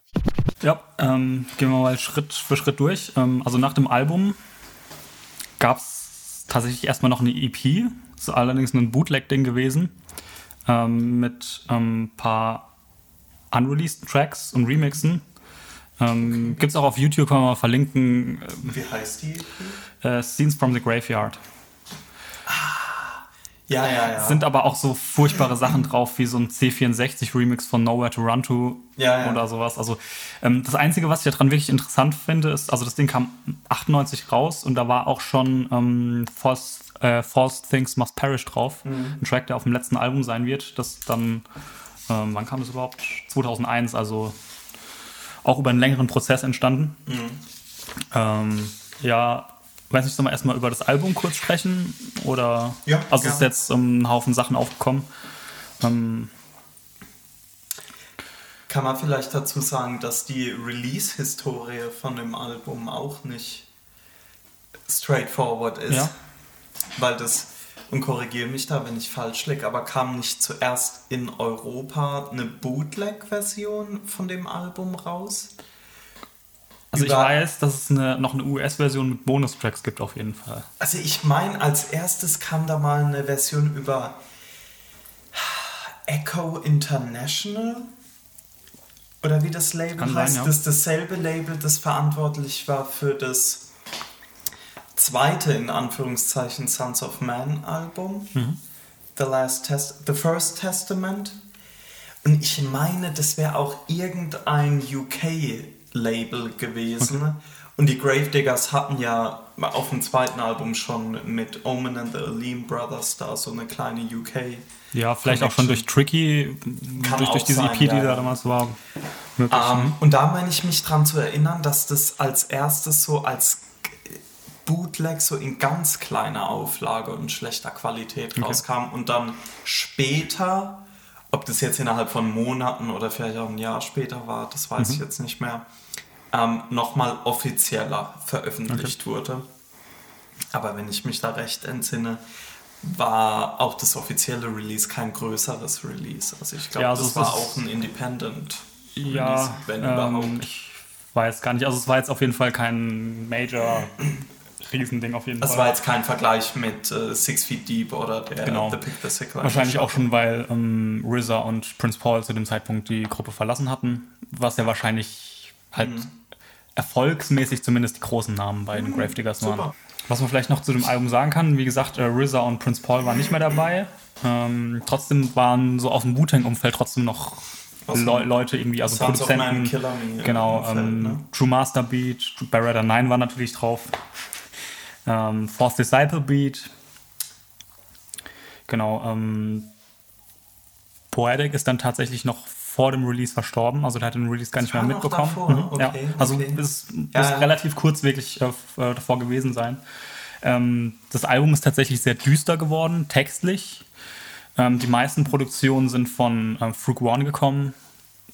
Finde ich tatsächlich auch das größte Problem an dem Album. Die Beats, die sind leider nicht mehr, ja, Die haben halt nicht dasselbe Qualitätslevel. ja, Ja. ist einfach so. Ähm, vielleicht ein paar Highlights, die man vorheben kann, ist einmal das Four Things Must Perish. Ähm, das ist ein Beat von Frug One Poetic zusammen mit Prodigal, Pro, oh Gott, ey, Leute. Prodigal Sun Feature. Ich wollte sagen, Stimmung ist düster wie die Küche von OG Kimo. ähm, Burn, Baby, Burn Baby Burn kann man vielleicht noch erwähnen. True Master Beat. Auch ähm, eher so ein düsteres Ding. Poetic rappt hier auch schon über seine Krankheit. Ähm, ja, ansonsten kann man eigentlich nur sagen, das Album ist auch nicht mehr groß erfolgreich gewesen, glaube ich. Ähm, Das kann nicht erfolgreich gewesen sein. Also allein schon, Ja. wie es released wurde. Also, also MC-technisch muss man wirklich sagen, war es immer noch sehr gut. Für mich persönlich waren es einfach die Beats, die nicht mehr so gut funktioniert haben. Ähm, dann, wie gesagt, Poetic ist dann leider verstorben, Darmkrebs. Ähm, genau. Ähm, ja, vorher kam halt noch die, ähm, das schon angesprochene Feature raus mit, mit ähm, Last Emperor. The Last Emperor. Äh, das war generell ein sehr starkes Album, fand ich. Von Das The Last Emperor? Genau, ja. Das, Ja, dieses, ähm, war gut. wie hieß es? Äh, Music, Magic, Mystery. ja, irg- irgend irgendwie sowas. sowas, genau, ja. Da war dieser Track auf jeden Fall drauf. Ähm, Da hatte übrigens in dem Album hatte auch Prince Paul wieder seine Finger im Spiel. Mhm. Genau, und dann, ähm, genau, ähm, Poetic ist dann, ist dann verstorben. Es hat dann auch innerhalb der Hip-Hop-Szene relativ große Wellen geschlagen. Ich meine, also da kamen zum Beispiel ähm, dann nochmal Tributes von Chuck D von Public Enemy zum Beispiel und es ist jetzt nicht unbedingt jemand, Also ich glaube nicht, dass Chuck D jemand ist, der jeden beliebigen MC ähm, da nochmal ein Tribute schreibt und, und, und gibt. Also da, mer da merkt man auch nochmal, wie, wie angesehen Poetic auch irgendwie in der Szene war und sowohl wahrscheinlich als Person, das weiß ich jetzt nicht, aber vor allem skilltechnisch.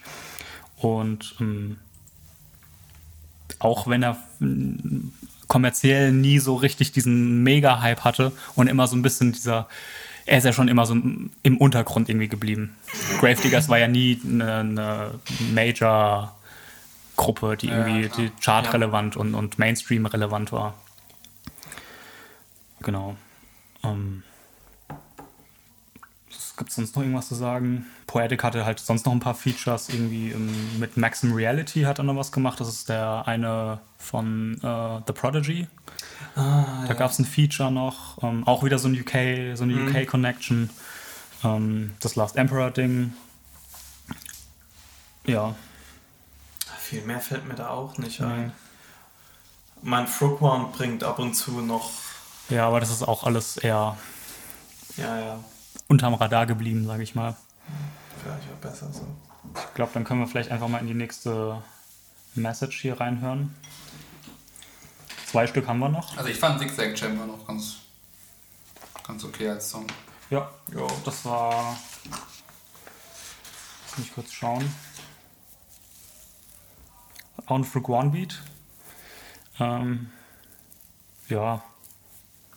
Aber wirklich wenig hängen geblieben vom Album leider, also musikalisch. Ja, wie schon gesagt, das war auch eigentlich ja. auch das größte Problem. So, gar nicht, gar nicht die beiden Rapper, sondern wirklich die Beats einfach. Ähm, Genau. Dann hören wir einfach mal in die nächste Sprachnachricht rein.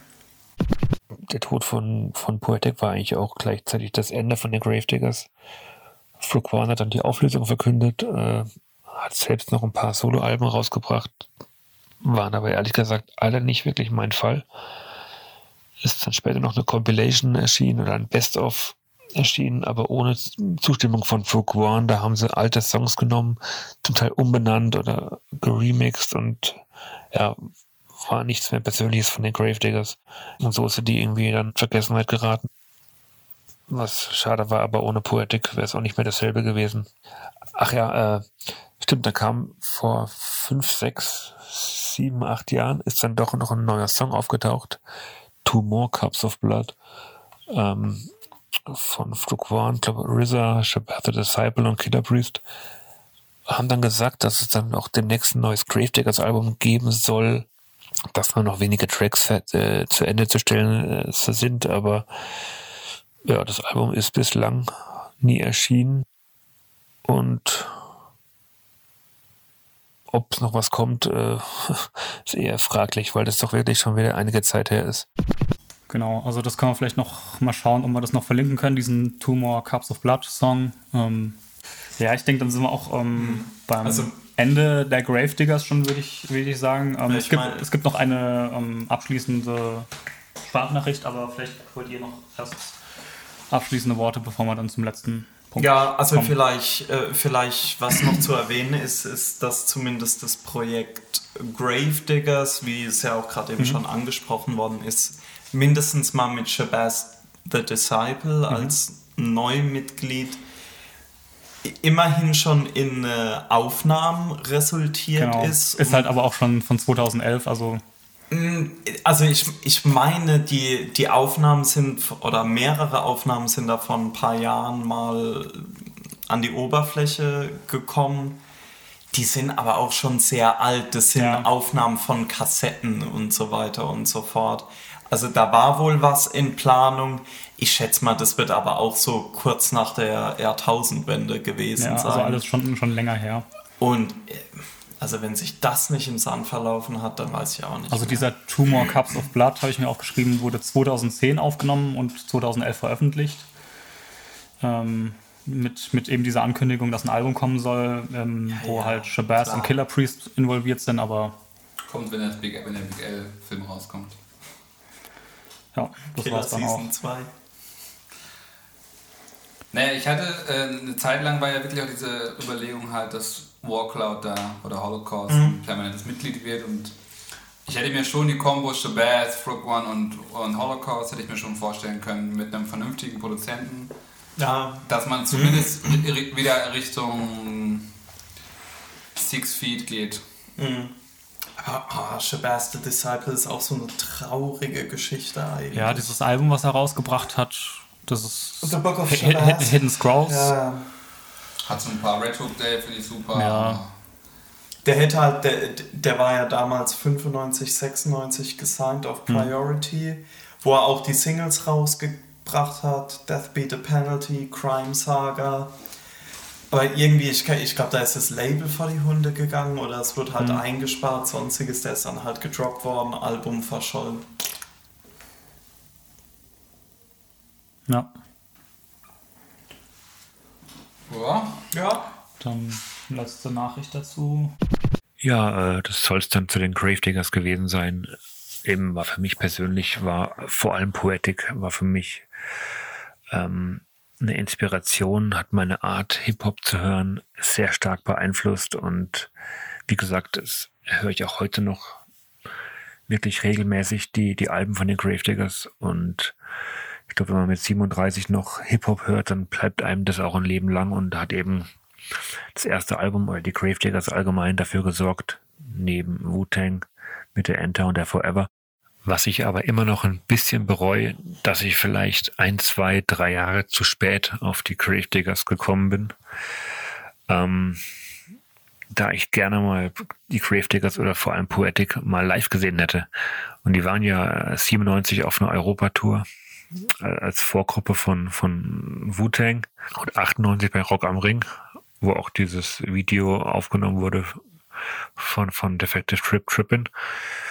Und ja, die Chance wird nicht mehr kommen. Leider. Und das hätte ich gern, gern mitgenommen, ein Gravediggers Live-Konzert. Aber immerhin hat man ja heutzutage äh, dank dem Internet die Möglichkeit, die ganzen Sachen sich noch anzuhören. Es gibt MP3s von dem äh, von der Konzert in, in Schweden. Es gibt das Video von Rock am Ring.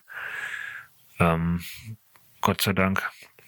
Aber wie gesagt, ich hätte ihn gern mal live gesehen, eben damit die Art zu rappen und sein, allein sein, sein Charakter hat mich sehr fasziniert. Und ja, es war früher allgemein nicht so einfach ohne Internet. Äh, ganzen Informationen ranzukommen. Das ist ja heute mit Google äh, wirklich, wirklich hat sich stark verändert. Und ich weiß noch früher, ähm, da hatten wir im Informatikunterricht in der 11., 10., 11. Klasse, weiß nicht mehr genau, konnten wir immer ab und an äh, ins Internet gehen und konnten selber nach Sachen googeln oder damals, glaube ich, war es noch Alta Vista, die Suchmaschine Nummer eins. Da haben wir dann eben selbst was googeln können und da habe ich jedes Mal immer nach Gravediggers den Texten, die Lyrics äh, gesucht und ausgedruckt und dann zu Hause für mich äh, übersetzt, versucht zu übersetzen und das sind auch so Sachen, die ich eben heute nicht mehr vergesse und die mich immer noch mit den Gravediggers verbinden. Jetzt habe ich doch äh, mehr geredet, als ich vorhatte. Aber naja, ich hoffe, es war nicht allzu langweilig für euch. Äh, macht weiter so. Euer Podcast ist wirklich super. Ich höre jedes Mal gerne zu. Und schön, dass ihr an mich gedacht habt. Und bis bald. Ciao. Äh, ja, um nochmal den, den Bogen zum Anfang vom, vom, vom zweiten Blizzard-Teil zu spannen. Ähm, als ich in New York war, habe ich auch mit ähm, ich einen Holländer kennengelernt auf dieser Hip-Hop-Tour. Und der hat ähm, wohl sehr viel live gesehen. Gravediggers auch. Wir sind aber hängen geblieben. Er hat diesen legendären Big L-Auftritt in Amsterdam. Da war, er, da war er vor Ort. Und das sind halt Legendary Moments, wo ich jetzt gerade dann denken müsste, dass man halt gewisse Sachen verpasst hat. Ich glaube, ich, hab- ich ärgere mich immer, dass ich 2006 nicht äh, zur Rehab Gang gegangen bin in Amsterdam. Eins, ich glaube, glaub ich, drei Europakonzerte von der Rehab Gang. Tja, Leute, seize the day. Ja, so ist es. Und nochmal danke an äh, Gravedigger. Ja, auf jeden Fall. 95. Oder benutzen wir Klarnamen? Oder sind wir, sind wir undercover? Naja, Ja. Grüße in jedem Fall. Das, äh, das freut uns natürlich, dass wir doch den einen oder anderen aus der, aus der alten Wu-Tang.de Garde noch aktivieren und noch erfreuen Auf können. jeden Fall, ja. Ja. Ja, dann ähm, vielleicht noch als abschließenden Punkt können wir noch kurz über Unique sprechen. Ja, Maurice, Ähm, komm. Nee. Also, ist glaube ich hinlänglich, hin, nicht hinlänglich bekannt, aber wer, wer, jetzt, wer jetzt das Unique-Album zumindest gehört hat, der. Äh, Genau, also es gibt ähm, einmal, ich glaube, ich bin drüber gestolpert durch das TV Straßensound-Interview. Ähm, wo sie, wo, wo, wo, wo sie kurz dazu gefragt wurde, zu Gravediggers. Ja. Dann gab es ähm, während der Release-Zeit diese ähm, Becoming Unique ähm, Internetvideos und in der Folge 11 und 12, da geht es im Prinzip ähm, um, um die Gravediggers. Um, also, um auf den Punkt zu kommen, sie ist die Tochter von Poetic und ist ähm, Rapperin und ähm, in dieser elften Folge hat sie erstmal Haufen Interviews und so weiter zusammengeschnitten, ein paar, paar Auftritte und wird dann auch von Tyrone Ricketts interviewt. Das ist im Prinzip derselbe Typ, der bei Viva damals bei ähm, World Cup. World Cup die Interviews gemacht hat und auch die Gravediggers interviewt hat und spricht mit ihr da so ein bisschen über ähm, Poetic und die Gravediggers. Und später in der Folge trifft sie auch nochmal kurz RZA und quatscht dann nochmal kurz mit ihm. genau, und aus diesem Interview gibt es einen Skit, der auf dem Album ist. Von ihr. Ja. Und man sieht auch ganz kurz ähm, in dem Video, wenn sie zu RZA gehen, wenn als die Tür Ja. aufgeht, wird sie von Eva Ries begrüßt. Echt? ja. Alter, das ist natürlich. Und ich glaube, ähm, nämlich als ich das Interview mit Eva Ries gemacht habe, dann ähm, wurde der Termin nochmal verschoben, weil sie einen Termin in Hamburg hatte. Und ich glaube, das kommt relativ genau damit zusammen mit, ähm, also wenn ich mir das Release-Date von dem, von dem, von diesem Becoming Unique Video angucke, könnte das relativ da zusammenkommen. Witzig. Ähm, ja.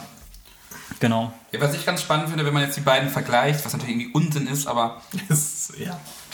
dass beide sowohl, das, also dass beide halt quasi auch viel mit ihrer Stimme machen. Also ich finde bei, was ich, was ich bei Unique auffällt, sie kann halt singen, sie kann rappen, sie kann verschiedene Flows, sie kann, das hat eigentlich die ganze Plethora irgendwie von, von was, was aktuell, aber auch früher schon angesagt war. Und deswegen, das war für mich immer so, das war wirklich diese, diese Parallele, zu Poetic, wo ich gesagt habe, ne, er, er, er singt, er, er macht Sing-Sang-Flow, er macht ganz normalen, ganz normalen äh, Flow, er macht so ein bisschen Hyper. Also klar, also man, hat, man hat sie jetzt noch nicht in so einem in so einem ganz crazy Modus gehört, aber sie hat ja, ähm, channelt ja schon ein bisschen manchmal Nicki Minaj und so. Also ich denke, sie. Ja, so gerade auch die, die, die Missy Elliott-Sachen, Genau, also sie- Tribute-Sachen, die sie, sie da haben gemacht beide hat, halt die eine ist ziemliche schon. Range. Das ist das, was Ja. mir so als Parallele auffällt. Inhaltlich natürlich eher nicht, aber ähm, das fällt mir. Vielleicht auch gut so. Das äh, finde ich schon irgendwie bemerkenswert. Ja, Ja. ich glaube, dann, wenn ihr nichts mehr zusammen habt, können wir, glaube ich, die Folge abschließen. Cool. Also, wa- was heißt cool? Aber, Kommt jetzt, haben, Na, wir, haben, endlich. haben wir wieder gut gemacht, oder was? Endlich, ja, Circle Jerk. Also, Jungs, ich bin stolz. Ich bin so stolz. Gut, dann würde ich sagen, ähm, machen wir hier Schluss.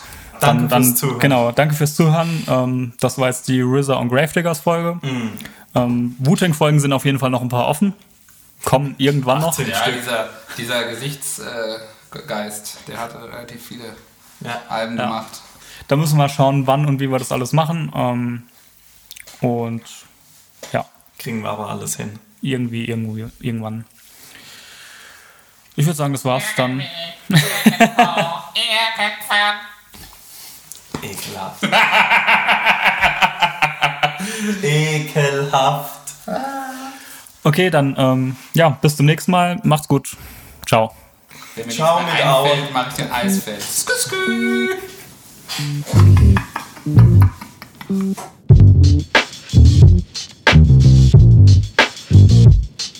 Und das war auch schon Folge 13, beziehungsweise der zweite Teil über die Gravediggers.